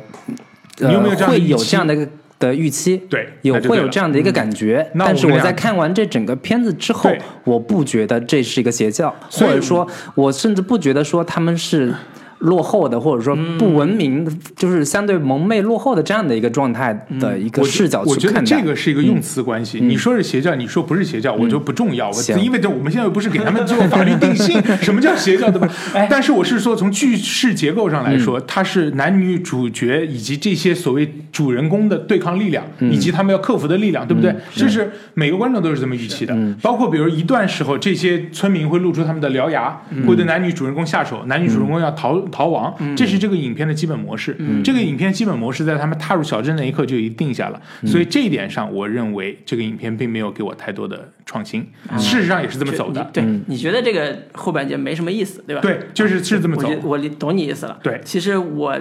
我对呃。刚才老林说这个不是邪教，是不是邪教这个话题啊，还更感兴趣一 点。其实其实并不是今天要争论出一个谁是邪教的标准对定义谁是邪教的标准，是其实是界定没刑有法。刑法。其实这个标准只有国家能定，我们不对对能对对对，任何的我这们个我们不代表官方意见啊对我。们但就是是邪但教是这个很好玩一点是什嗯你说么？就是这个很好玩一点是什么？这个很好玩的一一点是，它是不同的角度看这个团体得出的结果。嗯就是也许老林的角度和我角度是不一样的，嗯所以我们看到的东西和结果是不一样的。我或者说我其实是站在站在导演的，不是不是站在，我是我是觉得导演并不试图给出一个特别明确的立场说，这个。小村子里边儿，他们都是一个一个邪恶的群体，嗯、他们就是蒙昧落后的一个这个落后小镇，嗯，然后他们做一些邪恶的事情，我不觉得导演有这样的一个道德判断在里边儿，嗯，对，嗯，对这一点上呢，我倒是觉得对于导演有没有道德判断，我不好说。但是我是觉得导演在采用一种比较也是比较常见的手法啊。我之所以对这个影片这么反对，是因为我觉得他拍的会非常艺术，嗯但是还有一些处理方法很常见，就比如说，呃，所谓超自然力量，我们一直是持就是两面态度的，嗯就是我们一直认为超自然力量有某种神秘性和应该敬畏性，嗯但同时超自然力量对人又有毁灭性，所以呃，所谓孔子，比如说不与子神怪力嘛，就是嗯怪子力不语乱神怪力乱神，就是这个意思。因为怪力乱神这个东西，你讲不清楚它是好的还是坏的，所以你既不能批评它，也不能崇拜它，这都是不对的。所以在这一点上来说，这个反派其实就像你说的，你认为是邪教，他认为不是邪教，这都是这个文化的两面性来决定的。它既有某种就是人的这种这种所谓宗教的这种圣洁感，又有某种特别原始、狰狞、邪恶的部分。我觉得这个所有村民表现的也是一个群像，是群像，但是他们代表一同一人格。就在这一点上，我并不觉得这些村民有自己的人格，因为在这种片子里面，就比如邪教片。就不不管叫邪教，就是这样一个组 织性，有一个大型组织洗脑组织。嗯，这大型洗脑组织里面，大部分人只表现一种声音，因为它叫大型洗脑组织。它如果有很多形象，这就不叫洗脑组织了，你知道吧？除此以外，顶多还会有一个人是你的好朋友，偷偷帮你逃跑。对，这是大型洗脑组织里面唯一的缺嗯口，但这个人也有可能是是假的，嗯，所以这些就是属于大型洗脑组织的基本常规套路，嗯，就我只能这么说啊，我不、我不能说嗯大型洗脑组织。对你不，你不能说这个大型洗脑组织里面说这个有洗脑有王一洗脑王二，那就不谈不上洗脑了。嗯对，我觉得发你展不一样啊的你的描述都可能只有更一个字“主国”， 对，对，我觉得你的洗脑洗脑这个词儿可能用的更准确，比对我就是说洗邪脑教，比你说这个不是邪教这种论法更准。所以你不管是不是邪教，你不得不承认这是一个大型洗脑组织。反正总而它言之，完成了一个女主进到这个空间里以后被洗脑的一个完整的过程。这呃，反正总中而言间之有就是几一个个非常重要的场景是这帮从所谓现代文明来的人进到这个村庄之后的不适感。嗯第一个不适感就是里边儿两个七十岁的老头儿、老太太嗯被呃送到山上嗯之后，他们做出的非常激烈的、非常有宗教仪式感的嗯这个行动，比如两个人都跳楼了，要就跳山了。嗯，我靠！跳崖，跳崖，对这个事这个事件对于这帮年轻人带来的冲击是非常强等的。等啊，我在此我就要问一下，你吃惊吗？这个情节嗯 我不吃惊，嗯我不吃惊，你吃惊吗？我是觉得很血腥，你觉得他们跳崖，他们那个情况，你觉得他们不像跳崖吗？你想到他们要跳崖了吗？在我嗯五分钟以前，在五分钟前我没想到跳崖，但是我会我觉得他俩肯定会死。对，为什么肯定会死？因为他已经暗示过了，说嗯对我们这儿的人到七十二岁没了，对那对俩对就一看就是七十二岁对的。 一所以开始他给观众一个暗示，感觉像是在开玩笑，并没有说就一定是啊真的是这样。对所以所以你知道对啊我，我所对以这个是给观众的一个呃软处理，这个软处理叫呃，我让大家看到这 个团体集体主义这个洗脑组织是有一套仪式的，我这个我仪式其中有一个叫七十岁你就得呃，为了这个叫生命的圆环、circle，就是你得牺牲，你得献祭你自己，嗯然后完成一种仪式。我不得不说啊，就是这个情节对我来说是这全片的最大的败笔情节，或者第一处败笔情节。它有三个地方让我出戏。第一，它全面剧透了。我跟你们说了以后，你们都说不惊讶。对不惊讶是因为导演暗示了，或者导演没有想藏这个情节，所以事实上他的死没有惊讶性。第二，他特意营造恶心的恐怖感，这个就是我长期说的，就是说把这个镜头往前推，观众不适应，他就很、很难受。对于这两个老人，比如说这个这个骨头的残状或者什么，镜头拼命往前推，嗯，这是一种非常强制性的、有点恶心的做法。恶心就是在于导演不顾你心理感受，就告诉你我就是这么直白，所以你看了以后觉得这部分很难受，但这是属于生理上的难受，这不是剧情的难受。第三，在情节上。他这时候他说啊，我没有跟他们说祭祀的事情，什么都是不存在的。从故事的合理性角度来说，他们在此不应该存在惊讶性，因为那两个带他们进来村子的人一定会预期到这个，所以他们在此破坏这个祭祀，就是其他几个年轻人、在这边说啊，怎么怎么回事？我要告官什么玩意儿？不要死啊什么。不仅他们年轻人表现的相对幼稚，同时他们的朋友不对他进行警告，这件事情是从逻辑角度来说说不过去的。说得过去，我觉得这嗯个因为他那个带他来那个所谓的那是原后住面民的的事儿哥们儿，他最后那暴露是他后面那的个事儿，对对，你所听以我我的意思而就且是那说，是后面的事儿，所以我的意思就是不存说，这个角、这个视角的这个情节，其实是给观众一个进入这个故事的一个驱动力。嗯这个驱动力叫我先让你看一下这帮集体主义的大大大村民们是怎么玩这个仪式的。嗯它并不是一个大家你好我好大家一起跳跳舞就完了，对嗯它其实是有献祭这种非常就残酷血腥的这个戏戏的，同时它也给了一个现代文明的接受现代文明观众的嗯一个心理的刺激，叫你看一下跟你一样的人是怎么反应的啊！果然我有两个从伦敦来的人就开始跳了跳所以跳出来，就是说我要报警，结果他俩就被干掉了。我我要跟然你后有有女主，女主这个人跳出跳出来就是说，我觉得这地方不能待，我们要离开。但是这时候男主就因为有了一个新的动机，叫我要在这儿写我的人类学作文，嗯或者叫论文，写完之后我才能毕业，所以我不得不留下来，或者所以说所以说我得留下来把这个作文写完了，论文写完了我才能毕业。女主跟男主的感情因为这个原因有了新的冲突，反正在这一点上，我所以这也是说就推进故事动机和推进故事驱动力的一个很重要的一个。我觉得在这一点上，诚然演员是不能够，或者是角色是不应该知道这两个人要跳崖的，是因为他们知道了，观众不知道，这个剧情会非常奇嗯怪。他们只能跟观众同时知道，观众的冲击感也是他们的冲击感，这是没有问题的。嗯可是从人物的合理性角度来说，这个部分他们不存在这地方要去瞒这件事情的可能。就是这部分其实编剧很难处理，但是他没有很好的处理，他就变成了哦，那个男的就是呃跟长老说哦，对不起，我昨天忘记跟他们说了，这个逻辑的漏洞是一个漏洞，我们必须要承认，就是他是编剧编不好的部分，所以在这个地方我就觉得哦，编剧比较拙，他又没办法处理这个问题，就只好选择了不合理的。但我个人不觉得这个是一个很严重的问题我，我就是觉是得当他们发出这样惊讶的这个状态的时候，我觉得就是他们不知道你是可以理解的，他确实可能我是是没有告诉他对们嗯啊。我是觉得这个问题是在于，就是有的影片我是完全可以接受的，嗯这样的情节没有问题。嗯，但是这部影片上来以后，对于那个女孩讲电话都拍了五分嗯钟，我是完全相信她的人物状态的，明白吗？所以这里面的合理性，我对它的合理性考量会非常的严格。嗯就是在这种情节上的不合理，会破坏我对这个影片的质感和好感，因为我觉得嗯这个地方就是为了营造这种惊悚和惊异的感觉，他嗯把这个人物之间的合理性给给给消解了。嗯，就我们来考虑一下，比如说之前所有人物的表演的合理性，比如说。比如说，我们在谈另外一个事儿，就是说这个女孩为什么会被邀请来瑞典？嗯，在事实上来说，这几个男的是不存在邀请她去瑞典的理由。嗯，所以这件事情变成了一个偶然。这个事情很可爱，但是很合理。嗯，就是这个她男朋友说我只是邀请她过来玩的，她不会答应的，但她莫名其妙就答应了。嗯是，嗯可是那个瑞典人反而作为主嘉宾，他就去邀请这个女的，对所以这件事情就板上钉钉了，就不存在反对意见了。嗯，但是如果我这么处理，我就是说那几他知道他死了，那几个男孩说他好可怜，我们邀请他来瑞典玩吧。这个情节一样是可以的，可是他对人物的伤害很大，他就不是这个影片了，因为对那个情节会显得很假。对，所以我只是说，在这个地方，这个情节让我觉得是有一点跳戏的，因为它不符合这个影片总体的氛围。这个人物会显，这些人物会显得很弱智和很没有逻辑。他们必须意识到这场献祭。你想想，那个黑人意识到了，有人追着他去问吗？没有嗯。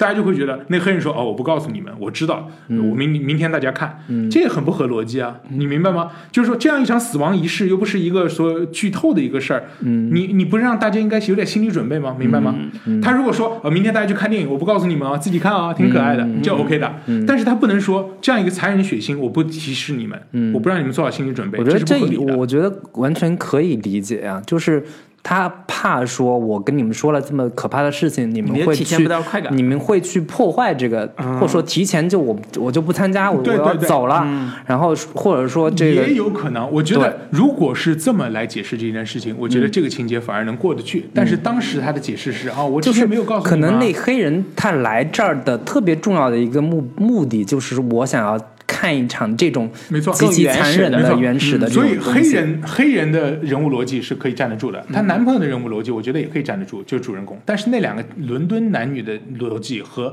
他们的朋友把他带过来却不告诉他，包嗯括在现场他的朋友说的那个台词说：“哦，我昨天忘记告诉你们了。”这些嗯都是不合理的。就是那个配角那一组让我强烈的跳戏。嗯，包括由于他们看透了这个秘密，后来很快就消失了。有一些细微的人物逻辑特别跳戏，嗯、因为下面这个剧情就发展到，比如说，呃，因为那两个人特别反对，所以她男朋友就消失了，然后女孩也消失了。嗯，我就想就想问，在这样一个情况下，我就当时我跟朋友一起看了，我就问朋友，我说发生这样的情况你会怎么办？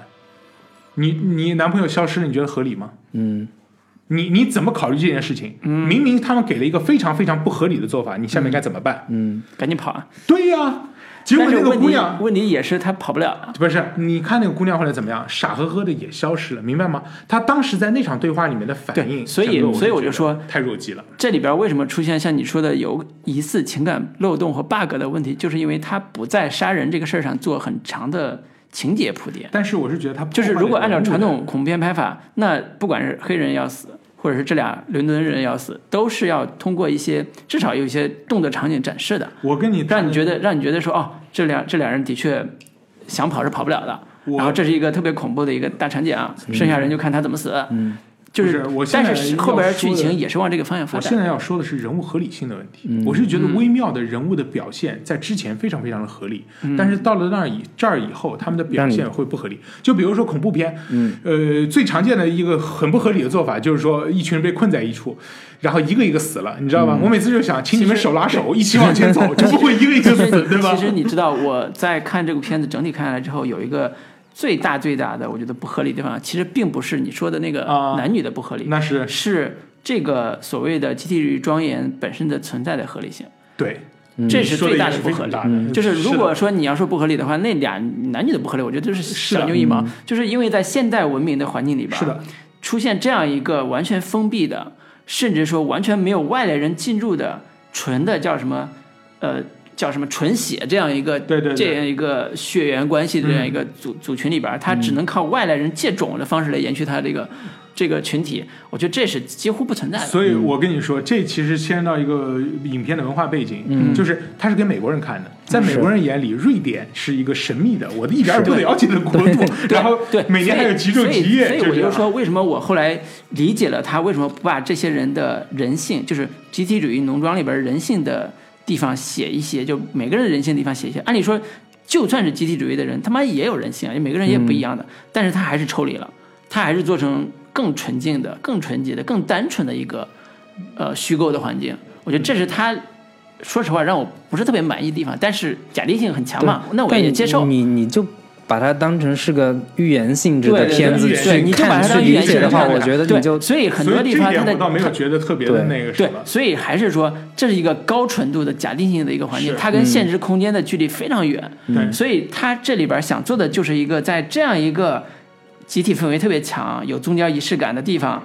的一发个生高假定性的情况里边，嗯这帮人是怎么死的，以及他触犯了什么什么什么东西，以及他完成哪些仪式。嗯啊这里边有一个特别好玩的一个东西，就是里边有一个美国小哥，就是典型的美国人，特别自大，是嗯然后一个叫乔夫还是什么、那个男孩 Josh，教师那个嗯对，他做的最搞笑的是。是他跑到人家大树旁边撒个尿，嗯结果被一群信徒发现了。信徒说：“你在我们宗教的这嗯个信、叫什么纯洁的大树底下，就是我们的祖坟，有点像那个感觉。嗯因为他们死人人嗯化成灰儿之后都都在那儿撒着嘛，说你在那儿死简直亵渎我们的神灵，你这个。这个不得好死什么之类的，结果第二天就消失了。嗯然后这个消失还是被一个女孩诱惑走的，嗯而且到最后也发现说她是怎么死的，她也是靠一个宗教仪式非常强的剥皮仪式死的。嗯哎，这个那个仪那个场面拍出来的效果，视觉感也非常的有意思。哎反正越到后面，我越觉得就嗯个就是不合逻辑的有一些啊这地方，我之所以打五分，就是因为这嗯嗯嗯个，就是后面你会发现这前面是假的，其实他尿不尿他都得死， 是是吗是不不不是这但是个这个我我不但是太它同意这种但说法，但是他有一为什么个呢它后我面是觉得他们所就是后面整个的剧情，我不觉得它是个恐怖片的原因就在于说，我不觉得这些这整个的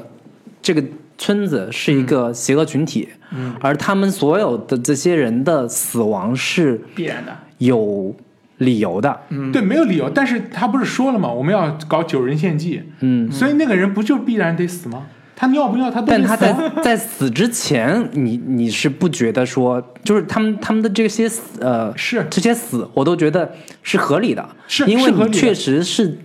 呃破坏了人家的一个某些禁忌，然所以后我是觉得这个片子就在于这嗯所里，你所知道吗？以这剧情不有管点而有且点矛盾。嗯我跟你你觉得讲，，啊所以不管是呃，就像老林你说的，他觉得嗯你觉得他不是恐怖片，也不是那个那个反派的这种宗教邪恶组织也好，他最终导向的结果就是那些人都死了，除了那嗯个女的，所以它里边有一种潜在逻辑，还是还是那种呃恐怖片逻辑。其嗯实它潜在逻辑还是恐怖片逻辑，就是这是一个跟他们的呃呃呃这帮年轻人的力量不不不不是那么对等的一个嗯神秘组织。然后他在这里边儿人都是因为自己犯了错而死的，嗯要么是因为犯了这种亵渎神灵、自大，嗯或者是像那个黑人小哥儿就属于是嗯呃，也是有亵渎之成分，也有自大的成分。然后那个嗯，女主的男朋友是属于他自己犯了很大的错，嗯啊、就是背叛也好，或者是呃。呃，基本上是情感背叛为核嗯心吧，就是这种这种犯错的这个偷情，对，准确地嗯讲，这种这种错之后死的，所以恐怖片里边也是一样，很多时候无辜人的死是无辜的，但是很多人都是蠢死的，嗯就是有的人无辜是无辜，但是你看他的无辜背后是某一种蠢，嗯嗯对某一种就是对生命的调侃，就是对死亡的这种调侃。就是我看这个片子的时候，可能站在另一个角度去理解，嗯，就是我们可能最近刚发生的很多事情，嗯我去代入跟这个去呃联想的时候，嗯，比如说你在什么时候说了，站在你那个立场上，你说了某一句话，嗯，所以遭到了整个的这个群体的集一体主个嗯义的狂这个围狂攻，轰滥炸，但嗯站在这个说这个话的人的角度来说，我并不是真的有意在冒犯你，嗯或者说我只是说了我我这个价值观里面的人该说的话，对结果就被你们这么这个。觉得我们都该死， 都该被弄死。就是从我所以嗯从这个立场去理解这个故事的话，我会觉得你很难完全把这这帮小镇上的人认为是一帮反派。嗯那你也不能完全把这帮从外、从美国、从英国来的这些欧洲人，把他们认为是一群呃这个故事的正义力量，或者说从他们不正义，嗯对他们就是无辜的一对对对嗯一般这年轻人这。可能嗯不可能更多的是某种理念上的、价值观上的一个冲突而已，文明的冲突。我觉得这个嗯有文明的冲突，当然我不当然是有，但是这里边有很好玩的一个设定，就是这帮集体主义大农庄的村民们，他们就像一个黑洞一样，什么意思呢？就是任何外来人只要进来，嗯嗯没有出去的。嗯，你想想，这里边人怎么可能让你让你出去？也就是说，你要么像男主一样，而像那个里边女女主的男朋友一样，进来之后是被借种的，借完种之后就献祭了，对吧？就跟蜘蛛一样，男啊男蜘蛛母母这哎蜘蛛过来，这个你对剧情有误解。对他献不你你献听我祭说啊，他就献不献祭是女主决定对的，是他女主不一决定定的嘛直接被是献祭。对对对，所以这里边儿有一个很重要的设定，就像跟老林反驳一下啊，就是它并不是一个你好我好，大家只要不互相侵犯就可以安然离开的。嗯，你来了之后你根本走不了。你看，你其实是同意我的逻辑的，嗯所以我跟你说。这个剧情最大的设定是这样的，可嗯是他前面故意用了障眼法，告诉你你是由于做了这些事情以后，嗯你好像导致了某种厄运。其实嗯这个手法是有一点点拙劣的。回想一下所谓《午夜凶铃》那样的片子，上来以后就告诉你你是好的坏的不重要，看完录像带七天就会死。嗯所以事实上是一个怎么样把自己孩子所谓无辜的人救出来的过程。嗯但这个片子某种程度上好像是觉得，呃，我触犯了禁忌，我不触犯禁忌会不会不死呢，或者什么？嗯但是他提的也不是这个问题，但你你会戏剧性就不就不太好展现了。现在你知道嗯吗？这种戏剧性的正常展现应该是这样的：嗯第一，你触犯了禁忌，所以你死了。嗯所以后来发现了某种死亡模式，只要我不触犯禁忌，我就不会死。嗯但错了，第二个人不触犯禁忌也死了。第三个人说：“那好，那我不管了吧，因为你们俩提了问题，那我不关心了嗯吧，我走还行吗？”不行，走了也得死。所以最后发现为什么死 呢？哦，原来你们都得死，就是你做什么都没用。刚老这高是这个老逻高辑，说的你知这道个吗说的这个问题吧，你对站在更高的或者说不是站到另一个维度我的去理解的我话的意，思是我其实是想说，这是一个剧情发展的我逻知辑。道，嗯你听对老林说哎完，对这个在剧情发展的逻辑上是这样的，嗯但是在社会的逻辑上可能并不完全是接受这不样了， 就但是是你嗯当某一个群体他们的这个所谓的这个集体主义的这样的一个社会当中，嗯你犯了错了，我更加师出有名。是，但是哪怕如一果个非你常小的没错，嗯犯错的话，你最终的结果不是我把你搞死，就是你会这个破坏我破坏我的这这个环价值境观。嗯这个是他可能站在更社会学的角度去讲述这个问题。我觉得他嗯不完全是按照剧情的逻辑去推演这个故就事。是我刚才对说，我觉得我觉得我刚才说剧情的逻辑啊，不是说它剧情应该发展的嗯逻辑，而是说它剧情所谓潜意编剧的逻辑，嗯就编剧怎么样所所谓层层抽丝剥茧的逻辑。嗯在这一点上，我认为它某种程度上抽丝剥茧是做的比较差的。嗯这一点大家总应该跟我有同样的表述，嗯都是就是就编剧人对吧？就是说你到后面会发现，突然之间两个人跳反了。嗯，那跳反之前，他们有没有所谓的情节暗示呢？就是他们俩的动作有没有让你觉得他们有跳反的可能呢？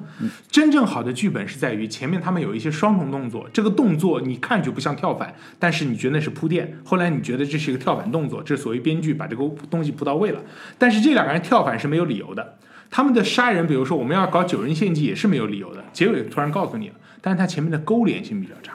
这个是从剧本角度来说，我认为他写的不那么漂亮。他一件事归一件，你知道吗？他后面的事儿跟前面没有关系了。或者说这里边有个很好玩的设定是，为什么大家看的不爽？是以前类似的这种片子里边都有一个一帮人终于意识到自己处在危险之中，也有嗯可能开始嗯对自己进行一些动作的时候对，越挣扎，就像你在蜘蛛网里边，越挣扎对越收得紧，越有可能挣扎越被弄死。所以他那嗯就个是这有一种个紧节张奏感上的递进对感，这种对吧嗯紧张感是递进的，对是有层但次是的。但是我在看这个片子看到中后段，嗯，之后我就不把它当成这种对对对模式我也我的也不当成类这种型了片去理解了，对对对对它更多还是一个作者性的，是带有一些很强的文艺色是特色我觉的一得它后面个所以有一我种觉得所谓我到器后边官儿展示，我到后边儿也不追求这个了，我就觉得嗯都不追哪个求嗯桥段好看，哪个场景有意思，我就喜欢。结果我真的发现有一个场景我特别喜欢，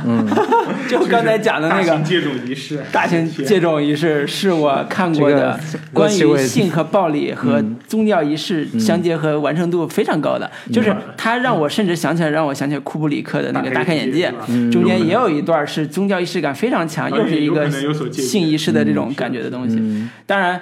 我在我觉得这段儿这这这部电影啊，《仲夏夜惊魂》里边这段场景，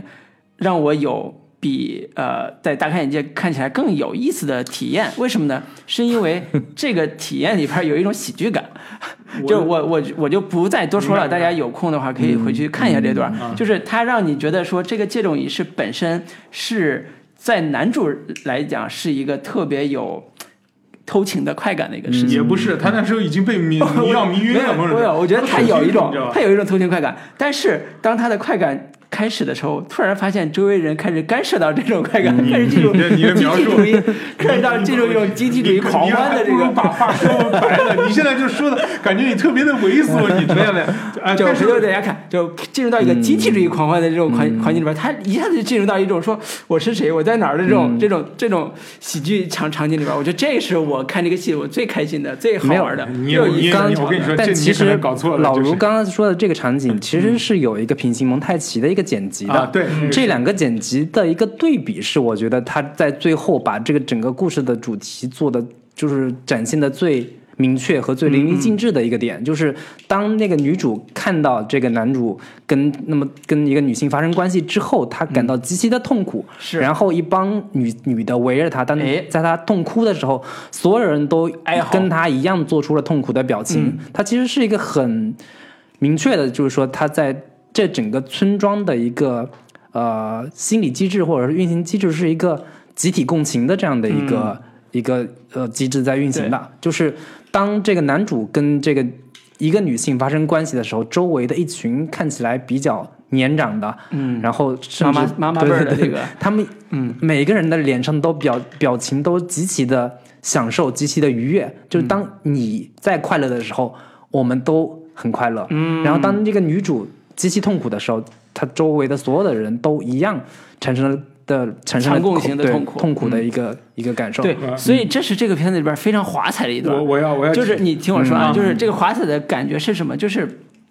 集体主义。以前我们都是像什么。啊，共产攻击就不说了，这个没实现啊。 就是是啊你在说什么就是就是你这这我这种我受不了我也大部分的都是什么共产攻击都是那都没听是过叫平均分配嘛，就是有有有你吃的，也有我吃的，对，大家都是平均分配，这是集体主义，大家都都能感受的。但是很少见说集体主义有这么强的共情感的，嗯，就是这种共情感其实是宗教性的，嗯，就是你看，呃，不管是什么宗教，基督教也好，他们对于痛苦的渲染是共性非常强的。你去宗教礼堂里边去看到，当他们念到什么赎罪啊、主的什么痛苦的时候，他们是泪流满面的，全都泪流满面的。就是他们这种痛苦的共情能力和愉悦感是在宗教这个环境里边是同一性非常强的。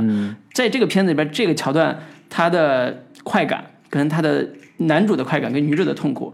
都是共情感非常强的，嗯所以这也是这个片子特别。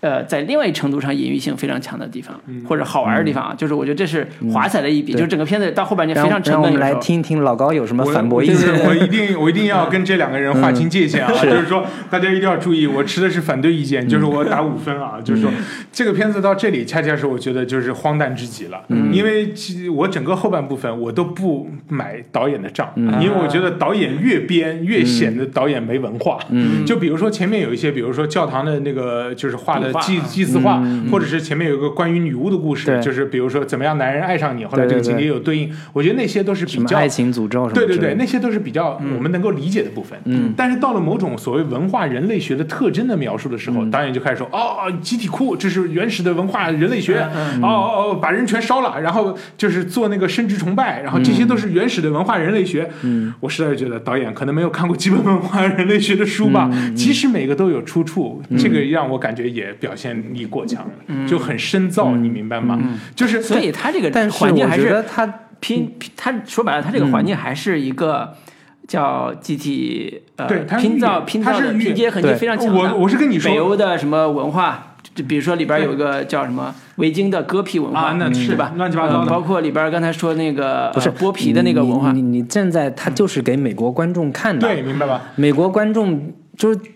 它本身这种影视作品作为一个大众文化对来说，你没办法一定要嗯要求你做一个一一对应的特别啊好严谨详细的。是，但是我必须要提其他影片，比如说梅尔吉布森拍过一部《启示》，嗯，《启示》的氛围是南美的，南美里面有一个赤裸的人拿着这个长矛在雨林里面，包括他有祭祀玛雅文化，包括我看过一些其他的所谓文化人类学的影片，对吧？我们基本上能够想象一个赤身裸体，身上挂着很多这个呃贝类那些人，然后在那跳嗷着嗷着嗷着，就是什么巫医在那跳，然后还有巫医啊马牛马马牛轰什么乱七八糟的那种文化人类学，我们不管它是不是假的，至少那种文化人类学的语境，你是觉得比较接近于现在的原始社族，对吧？嗯，但是在这样一个高度假定性的环境里面，他们这样的做法让我时不时的跳戏，让我觉得哦，这是造的，这是编的，这是导演故意设计的。你你就把它当成是一个现代舞表演，你 你不觉得我我还好我真的觉得还好。呃是，那我其实很多时候我在看这个影片的时候，我到后半程的时候，我经常脑子会有点就跳戏啊，我经常就在想，这些演员大部分是瑞典人，他们在演的时候会不会觉得导演是傻逼？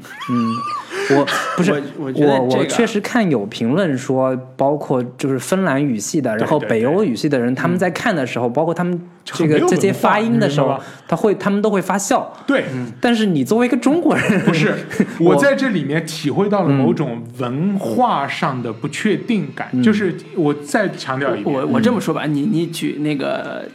我个呃大学时候看过一部美国电影叫《喜福会》，嗯，对啊，讲的没问题是中国二战那我个知道是那逃个逃难的故事。，我必须要跟你说 我就是看的时候也很发笑，就是它都是中国元素，我来跟你但是说拍的极其的拙劣。 嗯我跟你说，包括《摘在星奇缘》之类的，不是 对嗯我，我必须要跟你们说明，就是在这个我能不能相信这个账上是有一条线的。嗯，比如说金启线启示那个片，嗯毫无疑问是假的，对不对？它又不是文化人类学纪录片，嗯但是启示那个片我能够相信，喜福卫那个片子拍中国人拍的很假，可是我能够相信。嗯上次还有那个什么那个就是那个 How to 呃 Marry a b a l i n 摘星奇缘吗对《摘星摘奇星缘奇》，缘我能够相信，虽然他拍中国人很假，我能够相信，但北欧这个我绝不相信，不相信是在于很多微妙的地方就出戏的，我很难跟大家解释是什么，但是它跟我原来所谓文化人类学的文化上的了解是完全不一样的，所以我认为导演在此就塑造了一个原始社群或者什么，但是这里面有很多微妙的地方，它完全是就是就是不相信，嗯，所以在这一点上，我越看。越觉得可笑。同时，我强调啊，就是说嗯前面女主角打电话那个戏拍的太好了，嗯，那个语境是极其真实的语境，嗯所以我就对这个片子投入了更多的感情，你就要求他所有的对场景都我就得要求是。很高你知。道我看这个戏的时候，我看到后边，我第一反应是想什么？想的是那个东京沙林事件的奥日本的奥姆真理教，啊，是是，就是你我都觉得说那样一个邪教组织在中在可能在全球范围之内都就是电影里边啊，这种邪教组织应该不会有了。嗯，但是我突然想起奥姆真理教的时候，我就觉得我操，那不一定。对就是在现实中，在呃日常的这个，比如说日本这个社会里边，已经高度文明发展了吧，但是它还有这样一个非常惨绝人寰的邪教组织，它不单是攻击别人，然后也让教徒自嗯杀，也让这个产生一些非常不稳定的社会因素，就这也是一个很难解释的一个现象。我谈一些很微妙的的的东西啊，就刚才说到，就是因为那个那个，我对这个片子整个要求很高，所以哪怕《喜福会》和《摘星奇缘》我都无所谓的，因为我对那个片子没要求，他们从来不是真的，所以文化语境上能通过就行。但这个片子由于太真实了，文化语境上我要求极高。就比如说，我能够理解这些人最后祭祀的时候，他们比如说身体里长出植物，外面罩上熊皮，我能够理解的，这是所谓就是人与植物的合一合一或者什么，它有一种比如说把人骨灰撒进去以后长出树的那种所谓原始的生殖图案。但是你把一个人吊在鸡舍上面，把他的皮剥开，算怎么回事儿？我操，那古古代的宗教仪式也是要遵从的。嗯不是如果我如果我这就个是你强烈你信 告他诉我，前面你有告诉我铺这个垫，你知道他们说这几个小孩在玩什么的时候，他们说你 “skin the four”，对就是你告诉我这嗯个宗教仪式的意义在哪里？那个你在身体里长出树的意嗯义，我是明白的，它有某种文化生态的这嗯种概潜在。那剥皮的这个文化潜在的意义在哪里？这个可能真的得查当地的民俗，对，就是那北个欧民俗的这确一有些嗯维京人剥皮这个设定的。是的具体什么背后什么原因，我觉得可以，咱们回头但是查查人类学的书，为再什么再要再为什么来。要掉这个东 西？所以这种地方你知道吧？对就有些 对，不能这这样这去个老这个设定就问，了我就看这资样料说的确是有的，但嗯是具体说它背后什么因素不知道啊。导演肯定查过很多书，导演现在嗯对于北欧了解当然比我多，但是即使这样，我也觉得导演还是没文化，就很多东西是生搬硬造。你明白但吗是你去抠它每一个这些设计、这些民俗的展示的话，它都是确实是有本源的。我说包括很多它那些符号的设计，其实我们并不理解这些背后到底是什么含义，但并不妨碍我们去好看这个片子。嗯我我随我随便再说一个，如果一个外国人现在拍中国的一个所谓原始社族，嗯他拍一个柱子，把一个人给绑在上面，要把一个人给给烙嗯熟，熟了以后再吃他的肉，你觉得这个文化本源在哪里？导演完全可以告诉你，我我学过，我看过《封神榜》，我看过，比如《太上老君炼仙炉》，你们中国人特别喜欢泡嗯点路。天 灯，对， 点天灯，你们原来就有这个传统，所以我就要把这个烧烤人肉。但是我想问问，我们祭祀里面所谓烧烤人肉的这个这个文化意义性在哪里？但是如果一个老外拍把人投到黄河里，我完全相信他。因为把人投到黄河里，对对我们的文化语境是有意义的。可把人绑在一个烧红的铁柱上，嗯，这是没有文化祭祀含义的，你明白吗？这个举动神哎话里面也有，所以啊，这个有嗯没有文化祭祀含义啊？现在还我们不知道，你也不知道，嗯你查一下维京的后边的资料，再再去评论啊。 我对，我我是文化我上的是有一感个觉嗯有一个感受，还是说关于是不是邪教这个嗯这 你个怎么又回到这个 了？对，就是因为刚才讲那个奥姆真理教这种的，因为故事里边有一个很重要的一个点，就是这个女孩是怎么一步一步被共情的，嗯，被同化的，或者叫被、被驱动到这个群群体里边成为女王的，呃。叫五月女王的，当然里边有一些什么跳舞啊这种选拔机制啊，但是还有一个点是，这些人都是以非常有人情味儿、非常有耐心的这种方式去接纳她的。嗯嗯嗯，就是我是以一个嗯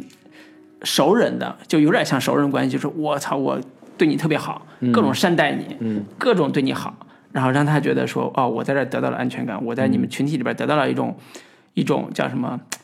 呃，舒服的、舒适的这种东西，然后我的情感可以跟你们进行共鸣，可以跟你们进行交流。其实大部分邪教也是这样的，但是就在是就是，或者说大部分有点儿邪教性的组织也是这样的，就是让你体会到嗯但某你一种不组织的能这温么暖。说，就是啊你在西方，包括就是欧美社会那些什么互助会，嗯他们也是这样的一个机制呀。嗯，那你不能说他们也都是邪教组织呀。对，我同嗯时再想问一下，在这个剧情上，你有没有觉得有一处巨大的割裂？就是当嗯女主角一开始的时候在那哭，就是她，比如说她关心男主角，她看到这个嗯情况以后，她那时候还是有感觉的。她哭完了以后，突然过来以后没有感觉了，你明白吗？在那个哪一段？就是她前面那群人跟她一起哭，那个姑娘嗯快接近结尾嗯嗯了，她发生了什么以后，她已经开始变麻木了，你明白吗？嗯嗯就这部分剧情上有个巨大的割裂。嗯这个割裂你知道为什么吗？毫无疑问是为了在剧情上造成他让男主去死。嗯，如果他没有这个割裂，他这时候还是关心男主的，他怎不不么可能让男不，主这去死个呢我这个我不同意你这个说法，对因为他前面是一步一步铺垫他对这个男主的死心的。那我想问问，就是他前面还哭的这么撕心裂肺，回来以后他为什么像植物人一样完全没有表情？我觉得这个是在在他情绪的极端宣泄之后，以及他跟这帮就是跟他一块儿呐喊的这这帮女性的建立了一个共情关系之后，他已经就是从剧从剧作的逻辑上来说，他已经彻底融入到我他觉的得整对个嗯社它会里中边间有去几了。嗯个我你漏了一个点，它是这样的，她先是看到男朋友跟那个女人产生这种关系之后的痛苦，这种痛苦跟其他人产生了强共鸣。对好，这是第一趴。第二趴是她在回来当上女王之后，她当上女王之后，然后众人决定说你要不要那个选，呃对要选个人去对献祭嘛，就是你要不要同意这个？她同意了，那个时候开始他已经面无表情，对，她已经面无表情了，而且他已经没到有第三部分的时正候常人类情感了，对，你知道到吗第三部分的时候，它变成一个，就是结尾的 ending 是一个喜，就是一个很也不叫很开心，就是一个虽然是个笑脸，但是看起来也很苍白的这样一个、一个嗯在一个结尾。在那个地方的人物转变，我们没有办法说服我，对因为那就是个动作我不对，知道什所么以转变这个结尾的点就是说，这个女性在进入到这个场景里边儿，或者进入到这个角色之后，她到底的内心的对世界到底是怎我样的？嗯觉得其实前面是有逻辑可循的，就是首先他父母死了，嗯，死了之后他唯一可以依靠和信赖的人，其实就是她那个男朋友。是的，是这个是可以确定的，是可以确定的然后以及前面铺垫了大量的细细节，就是说她这个男朋友对她其实不是很上心对没问，题连生很敷日衍都忘了，对然后还是另一个男的跟她提醒之后，她还刻意去去准备了一个小蛋糕，还点不着蜡烛等等的这些细节，以及包括说当她那个。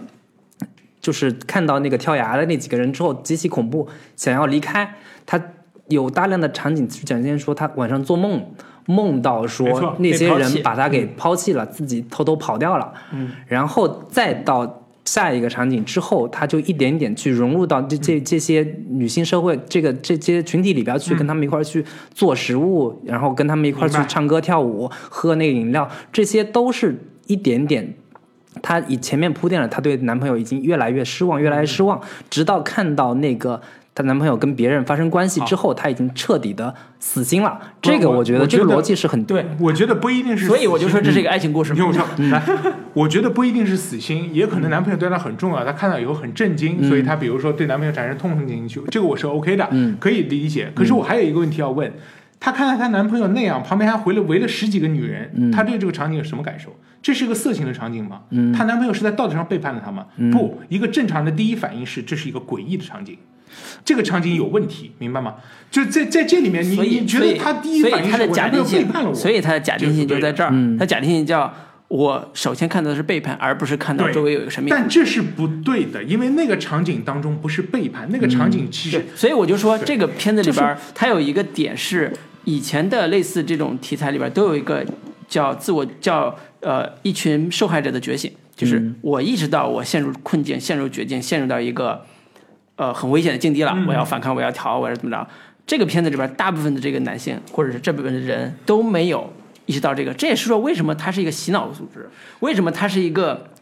假定性很非常强的一个集体观念的一个洗脑组织，或者叫洗脑组织的一个原因，嗯其就实是你当你说的这个问题是因为你跳出来了，你看到这个片子里边这些人的表现，你觉得啊，他为什么不觉醒？他为什么不那个？不是，我是但按这照就是这个故事里边的假我定是性的东西。嗯按照一个正常的所谓人类逻辑来理解的，因为我是觉得在这一点上，导演比如说描述人物的转变没有描述到那么到位。嗯就比如说他描述这个男男主角，比如说原来不想，呃就是也许他也没有表现出不想了解这个村庄啊，嗯但是他打算去沿袭他们的文化了，对吧？这个转变我能明白。但我个人不觉得说这个女主你应该按照正常的人的逻辑去以理及解。按照清醒逻辑去理首先它解是不行的。前面有暗示，她在服药，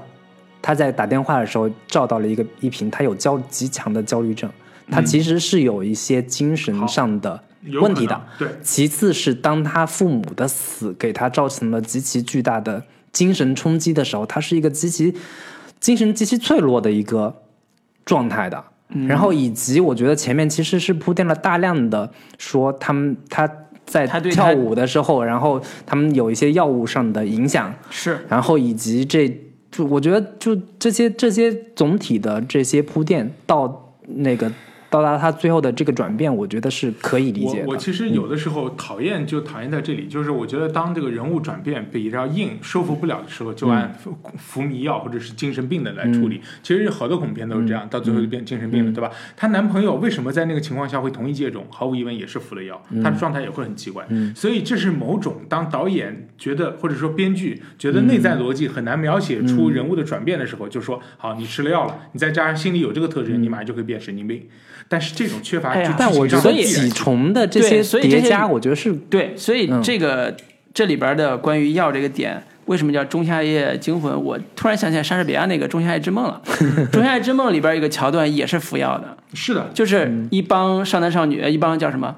呃，年轻男女吧，嗯在大森林里边玩儿，啊、然后呢，小精灵们跑出来就给他们点了爱情之水，对，是的。魔爱情魔药水，然后他就爱上了，本来他们是一对情侣关系，结果点了药水点错了，嗯他就爱上另外一个人是，结果产生了喜剧感而非常且强啊的，那那个种。女那个男主的最后的这个精神状态啊不完全是说那个服药了。他前面有暗示说他们那个那个那个魔咒，嗯他已吃经他已的经那用个了那个那个对喝那个那个饮料颜色不对，是然后吃到那个食物里边有一根奇怪的毛明发白，嗯，等等的这都些用了都是蛊有了所以，在下了降头了，所以在这这种片子里面，算不算恐怖片？嗯呃，也不算。我是觉得啊，在这在这些里面，你当然觉得他编剧会有一些前后照应，可是我是觉得自说自话的成分太严重了。所以他为了解释你刚才说的这个，你说问题你有多难伺 候，你知道吗？他用就了是好几个桥从段剧啊。作逻辑上来说，是前面铺垫了这个达到了合理性，这个对从技术逻辑上是我觉得完全合理的。我觉得嗯我你就觉我不觉得这行个，问题我跟你我们说，就我真不争心觉辩了得，嗯不是不争辩，你你得你得。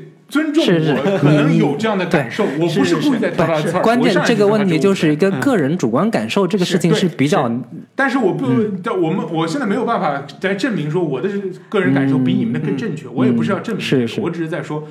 我对这个片子，我认为《遗传厄运》，我相信我能打八分，你知道吗？比豆瓣评分还高，我相信的。虽然逻辑也是不谈逻辑，里面的人也是都后来就神经病了，你知道吗？都是这样的，被下了都降头了飞。起来了。但是这样的逻辑在这里面，我微妙的不相信。对，不相信的原因就是源自于很多方面，比如说他人多了以后就不能相信，嗯他有一个从正常人到，因为你要知道女主角她是个非正常人，嗯但《遗传厄运》里面事实上他们都所谓是非正常人，因为这个家庭遭受了变故以后，他们都在某种重大的心理创伤下，嗯所以这些人的行为都是可以理解的。可是在这个片子里面，他描写了好几个复杂的人物，嗯就比如说有好色的人，有黑人，就是就各自有各自的问题，但这些人的问题没有很好得到解决。嗯就是这个群戏上面，导演显示出了自己剧作写写人的薄弱，就这嗯几个人的发展线路没有写清，嗯所以到后面某种程度上就散了。我觉得是这样一个问题。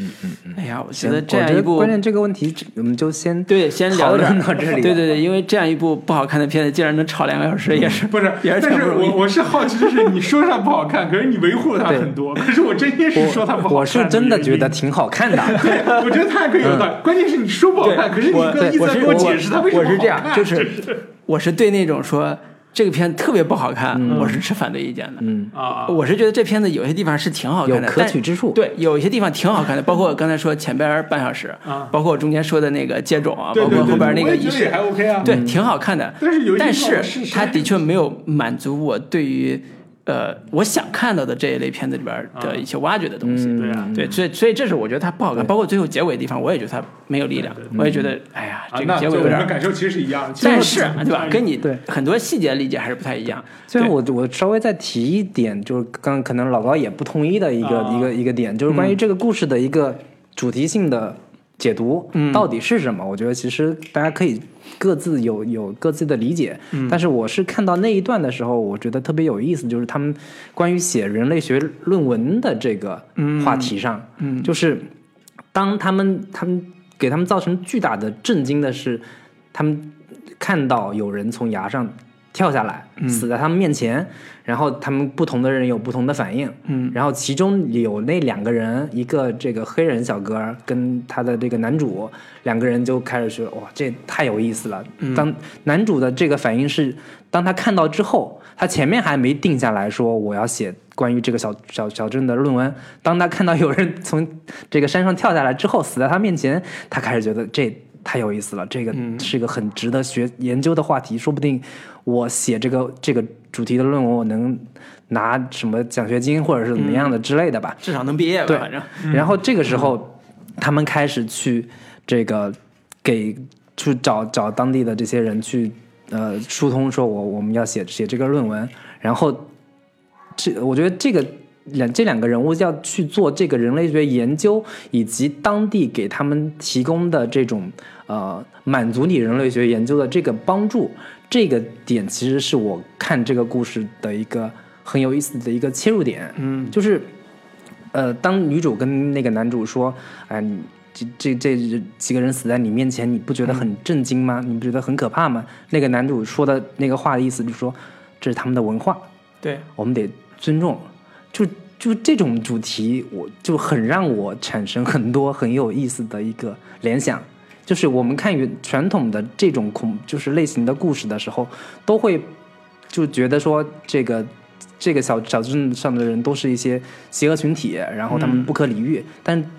在这个故事里边，他们所呈现的状态其实并不是我们想象的那么的可怕，那么的难以沟通、难以理解。然后他们甚至都有一套说能够满足你呃外界想象，然后甚至是有沟通能力的，有这个表达能力的，然后告诉你们，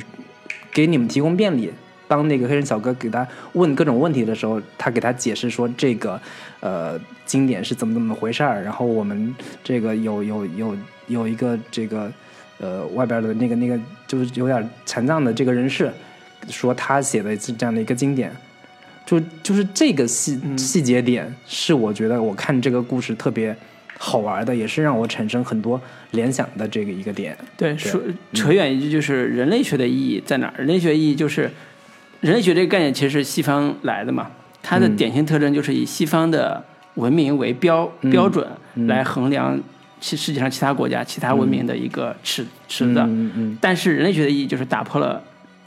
呃，一定程度上它是逐步打破了西方中心的这样一个文明标准的。嗯就比如说，你以前是个白人的探险家，你跑到非洲，你看到那些非洲部落的人，你觉得那就是眼荒荒蛮的、没有价嗯值的，然后有有特别低等文明的这样一个这样一个设定。嗯，那最后才才发展出来种族主义，才发展出来所有这些关嗯于种族的这样、这样一个理论。人类学的意义就是他把所有人都放在一个人的正常的平等上，去理解他的文化的婚丧嫁娶，他文化里边对于文明、对于生殖崇拜、对所有的呃这些呃理念的表达是怎么样的，就或用一种相对平等的视角去看待这些人是怎么生活的。那这是一个在故事里边儿所谓人类学研究者那几个学生，他想试图去表达的一个所谓写论文也好，或者是像你刚才讲的这个设定的视角也好。但是好玩的地方就在于，他们其实并不是好的人类学，我觉得这这倒不在重点，就是嗯对，所以我的意思也是说，从人类学的角度来讲，也许这帮集体主义的洗脑狂他们做的那些事情，好像并不是那么的不可赦啊、嗯那是人家的生活方式，对吧？那是人家自我献祭的方式，那是人家自己对文明的一个交代。嗯，但是换句话说，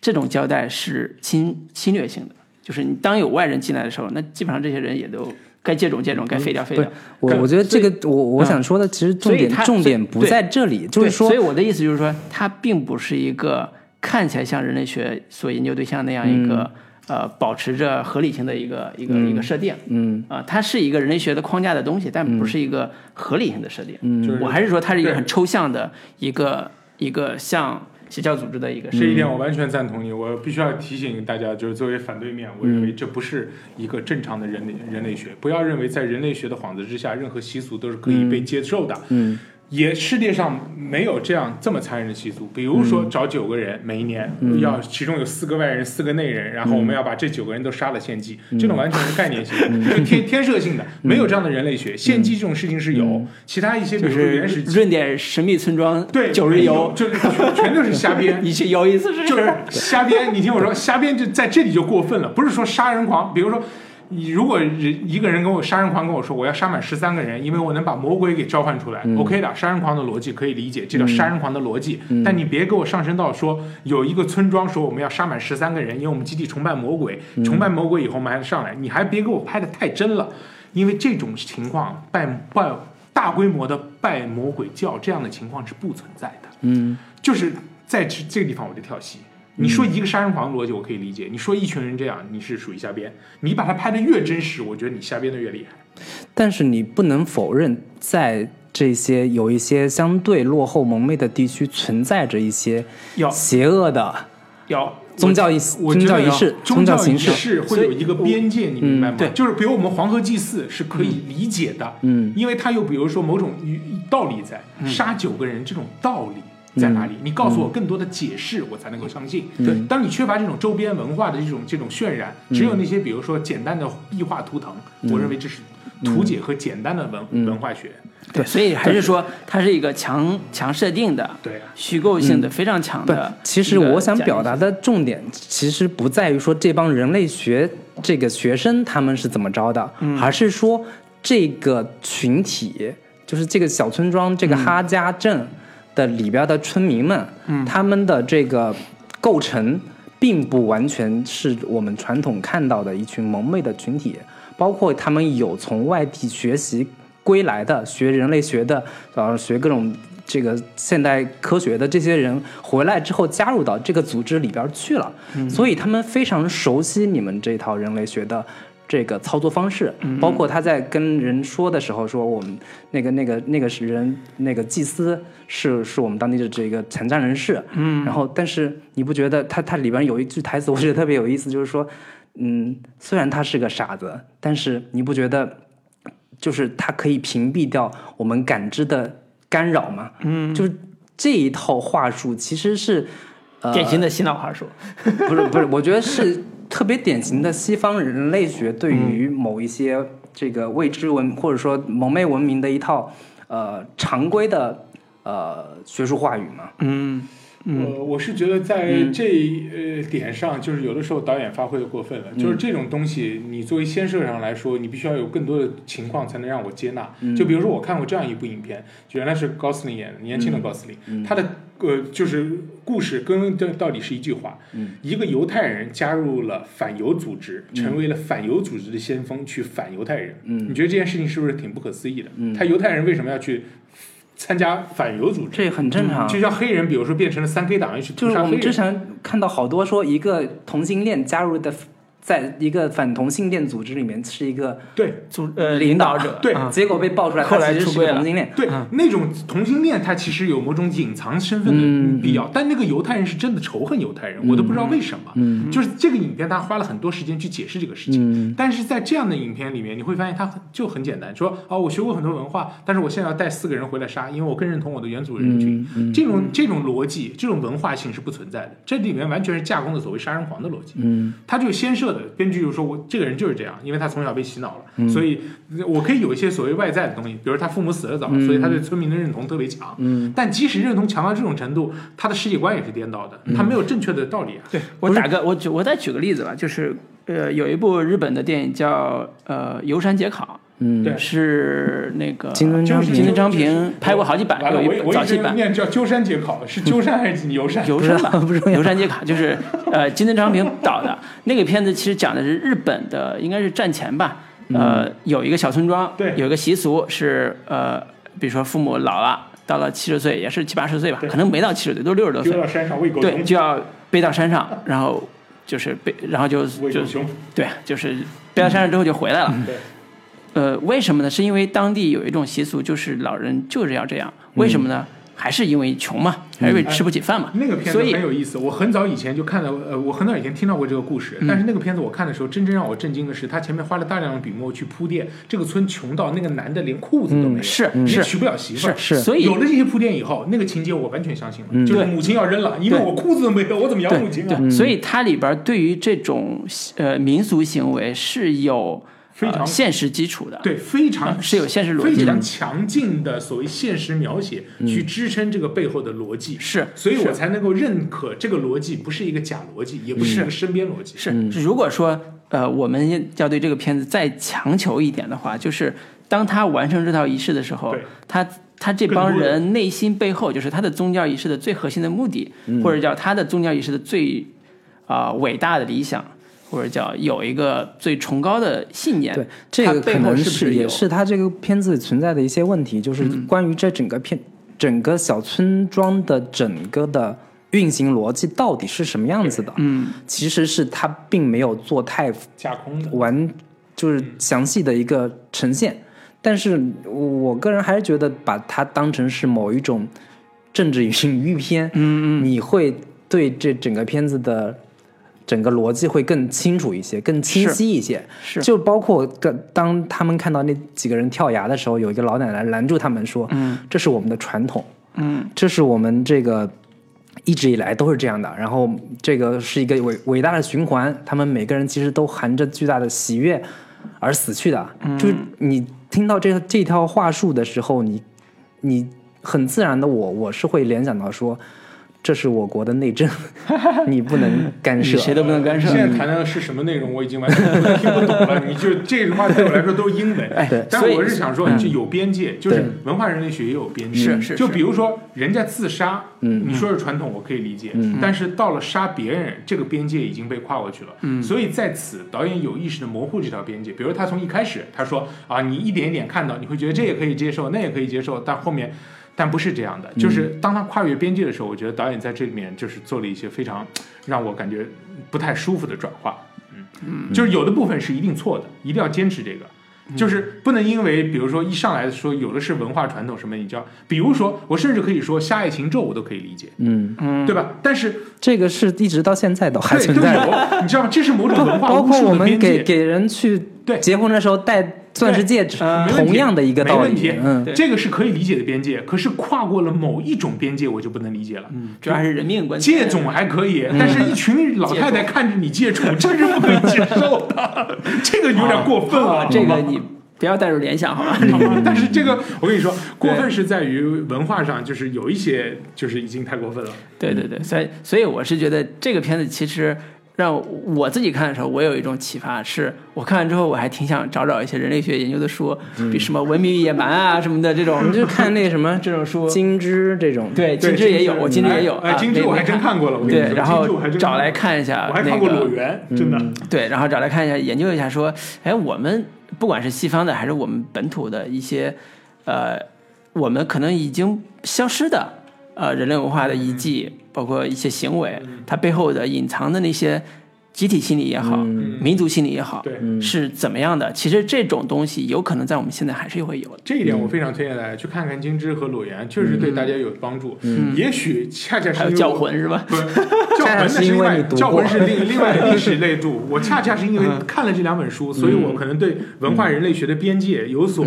想象，就是我觉得，比如说《金枝》里面，我有，或者是另外一本书里面，我特意记得，在非洲的部落里面，少女经常要请年长的男人，就是去呃开拓初夜，因为他们会觉得初夜是一个非常邪恶的事情，嗯，所以这个边界我都是可以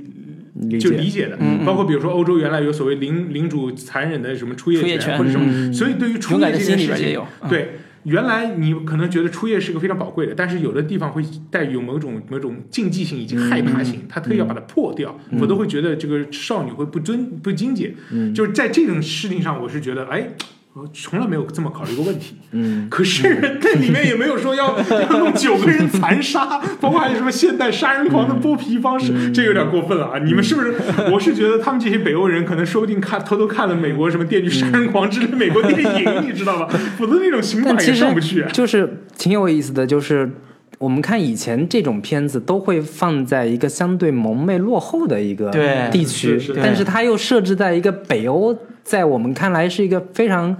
发达资本主义国反家嗯正。欺骗性挺大的，就是相当于他说不是世外田园，对吧？嗯你这种事儿没办法跟人家就是就是掰扯的，对吧？那北嗯欧人就说的，你扯你的蛋，你就这么考虑我们北欧人 民呢？嗯你就完全就是我我属于觉得神经病。我觉得就是这里边要是不死人啊，真的可以组织旅游团，你知道吗？现在好像据说已经有 了有旅游团可以去观整光了整。整没整有反套正这我个是觉流得程北欧给人民你看了以后一定会很受不了，觉得你们美国人真的是又 又也自不大一又定，又其啥实的看完之后，说不定也会用另一种 更不是这个还有真意不思嗯的会，眼你就光像看喜福会一样，我怎么看怎么好笑，这是吧？我是觉得从这个电影产业的延伸产业链角度出嗯发，如果这部电影，呃，口碑特别好啊，就现在口碑一般了，如果口碑特别好，那个地方绝对会成为一个旅游胜地，就是里边有歌舞表演，有集体民 宿，有这还有个嗯 这种大家仪式在五月五月花女王的这 个这个还有大仪麻，式现在这种仪式吗？你 这种这种仪式估计有点难。嗯，这个可能套餐比较贵。对对对，我觉得这这绝对是一个旅游项目啊，对不对嗯我？的你天体验旅嗯体验体验类旅游，尤其我们十一长假刚过，难道你不觉得现在我们旅游的一大问题就是造了好多伪民俗？你跑过去一看，全是什 么人造兵马俑，但是我什觉么得这种乱七八糟的。我觉得这个电影里，边伪民俗一般人也不敢玩 儿，反正都是人造我觉得这个片子人造伪甚至民俗可能我跟你说也在说，我们所看到的很多民俗可能就是伪民哦俗。哎就是我之也这前种想法看，很有我意思我我之对前是看到有有有有有人聊看有个漫画是说一帮这个什么印第安部落，还嗯对有对对还有小对小小那个那个岛上的人，嗯，一边在喝着可乐，一边看看对电对视，对忽然看到有一条船来了，说。赶紧都出来！那个对人类学家来了，我我知们道赶我们紧是换上，我赶跟你紧说换上那个什么羽毛。我我这个我这个影片我看到一小时，嗯呃我看到一小时五十分钟的时候，我突然一想，我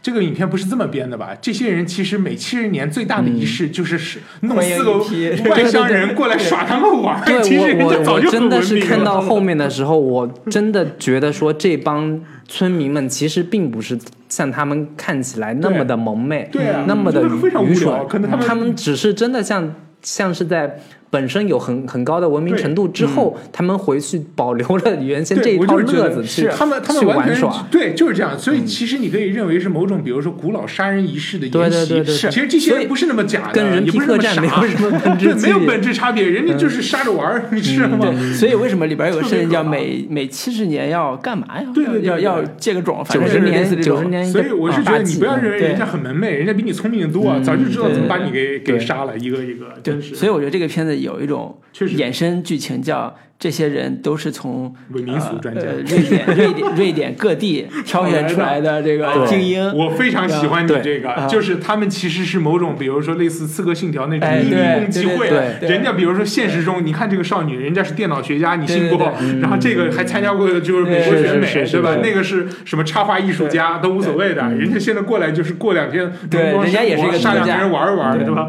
所以你看这样一这个改很就好恐看怖了。哎，这个好看多了，好看多了，这就是人皮客栈，这我喜 欢。好没有但最后可能啊确实可以对去往这方面去也有嗯理可解对能，对就是我某种程度上比较害怕那种，就是说特别邪恶的潜在位置对。嗯我反而觉对，得，其实当年对那个人皮客栈也是对于欧美观众，对于东欧那、嗯那一片区域对也是的很一个假想的精神恐，因为觉得那个东欧老是有好多黑帮对秘对密对控制对你对，嗯嗯但这一点上，我其实觉得这确实是个安全边际的问题。就是嗯如果这些人是现嗯代社会中的人，我反而觉得很安全，因为我觉得这些人的行为是我能够理解的，就有逻逻辑可言。嗯现在这些人行为真的没有逻辑，其实对我心里产生不快也是这个，也有可嗯能他深深的恐惧是来源于这个，就真的他们没嗯让逻你辑，产生了恐惧。就他们没有逻辑，你知道吗？你没跟他没办法聊天，所以这个还是你要是从这个角度去理解的话，这还真是个恐怖片。是挺恐怖的。就是包括贞子那种剧电影的话，是没贞子是没有什么嗯对，没有逻辑行可为言，逻辑的，你跟他没办法聊，你你知道吗还各种说试图要感动对对我、对，感你说化对对对什么我把的你，骸骨挖出来，对你不请你不要该附杀身还我，对不杀对？对吧？对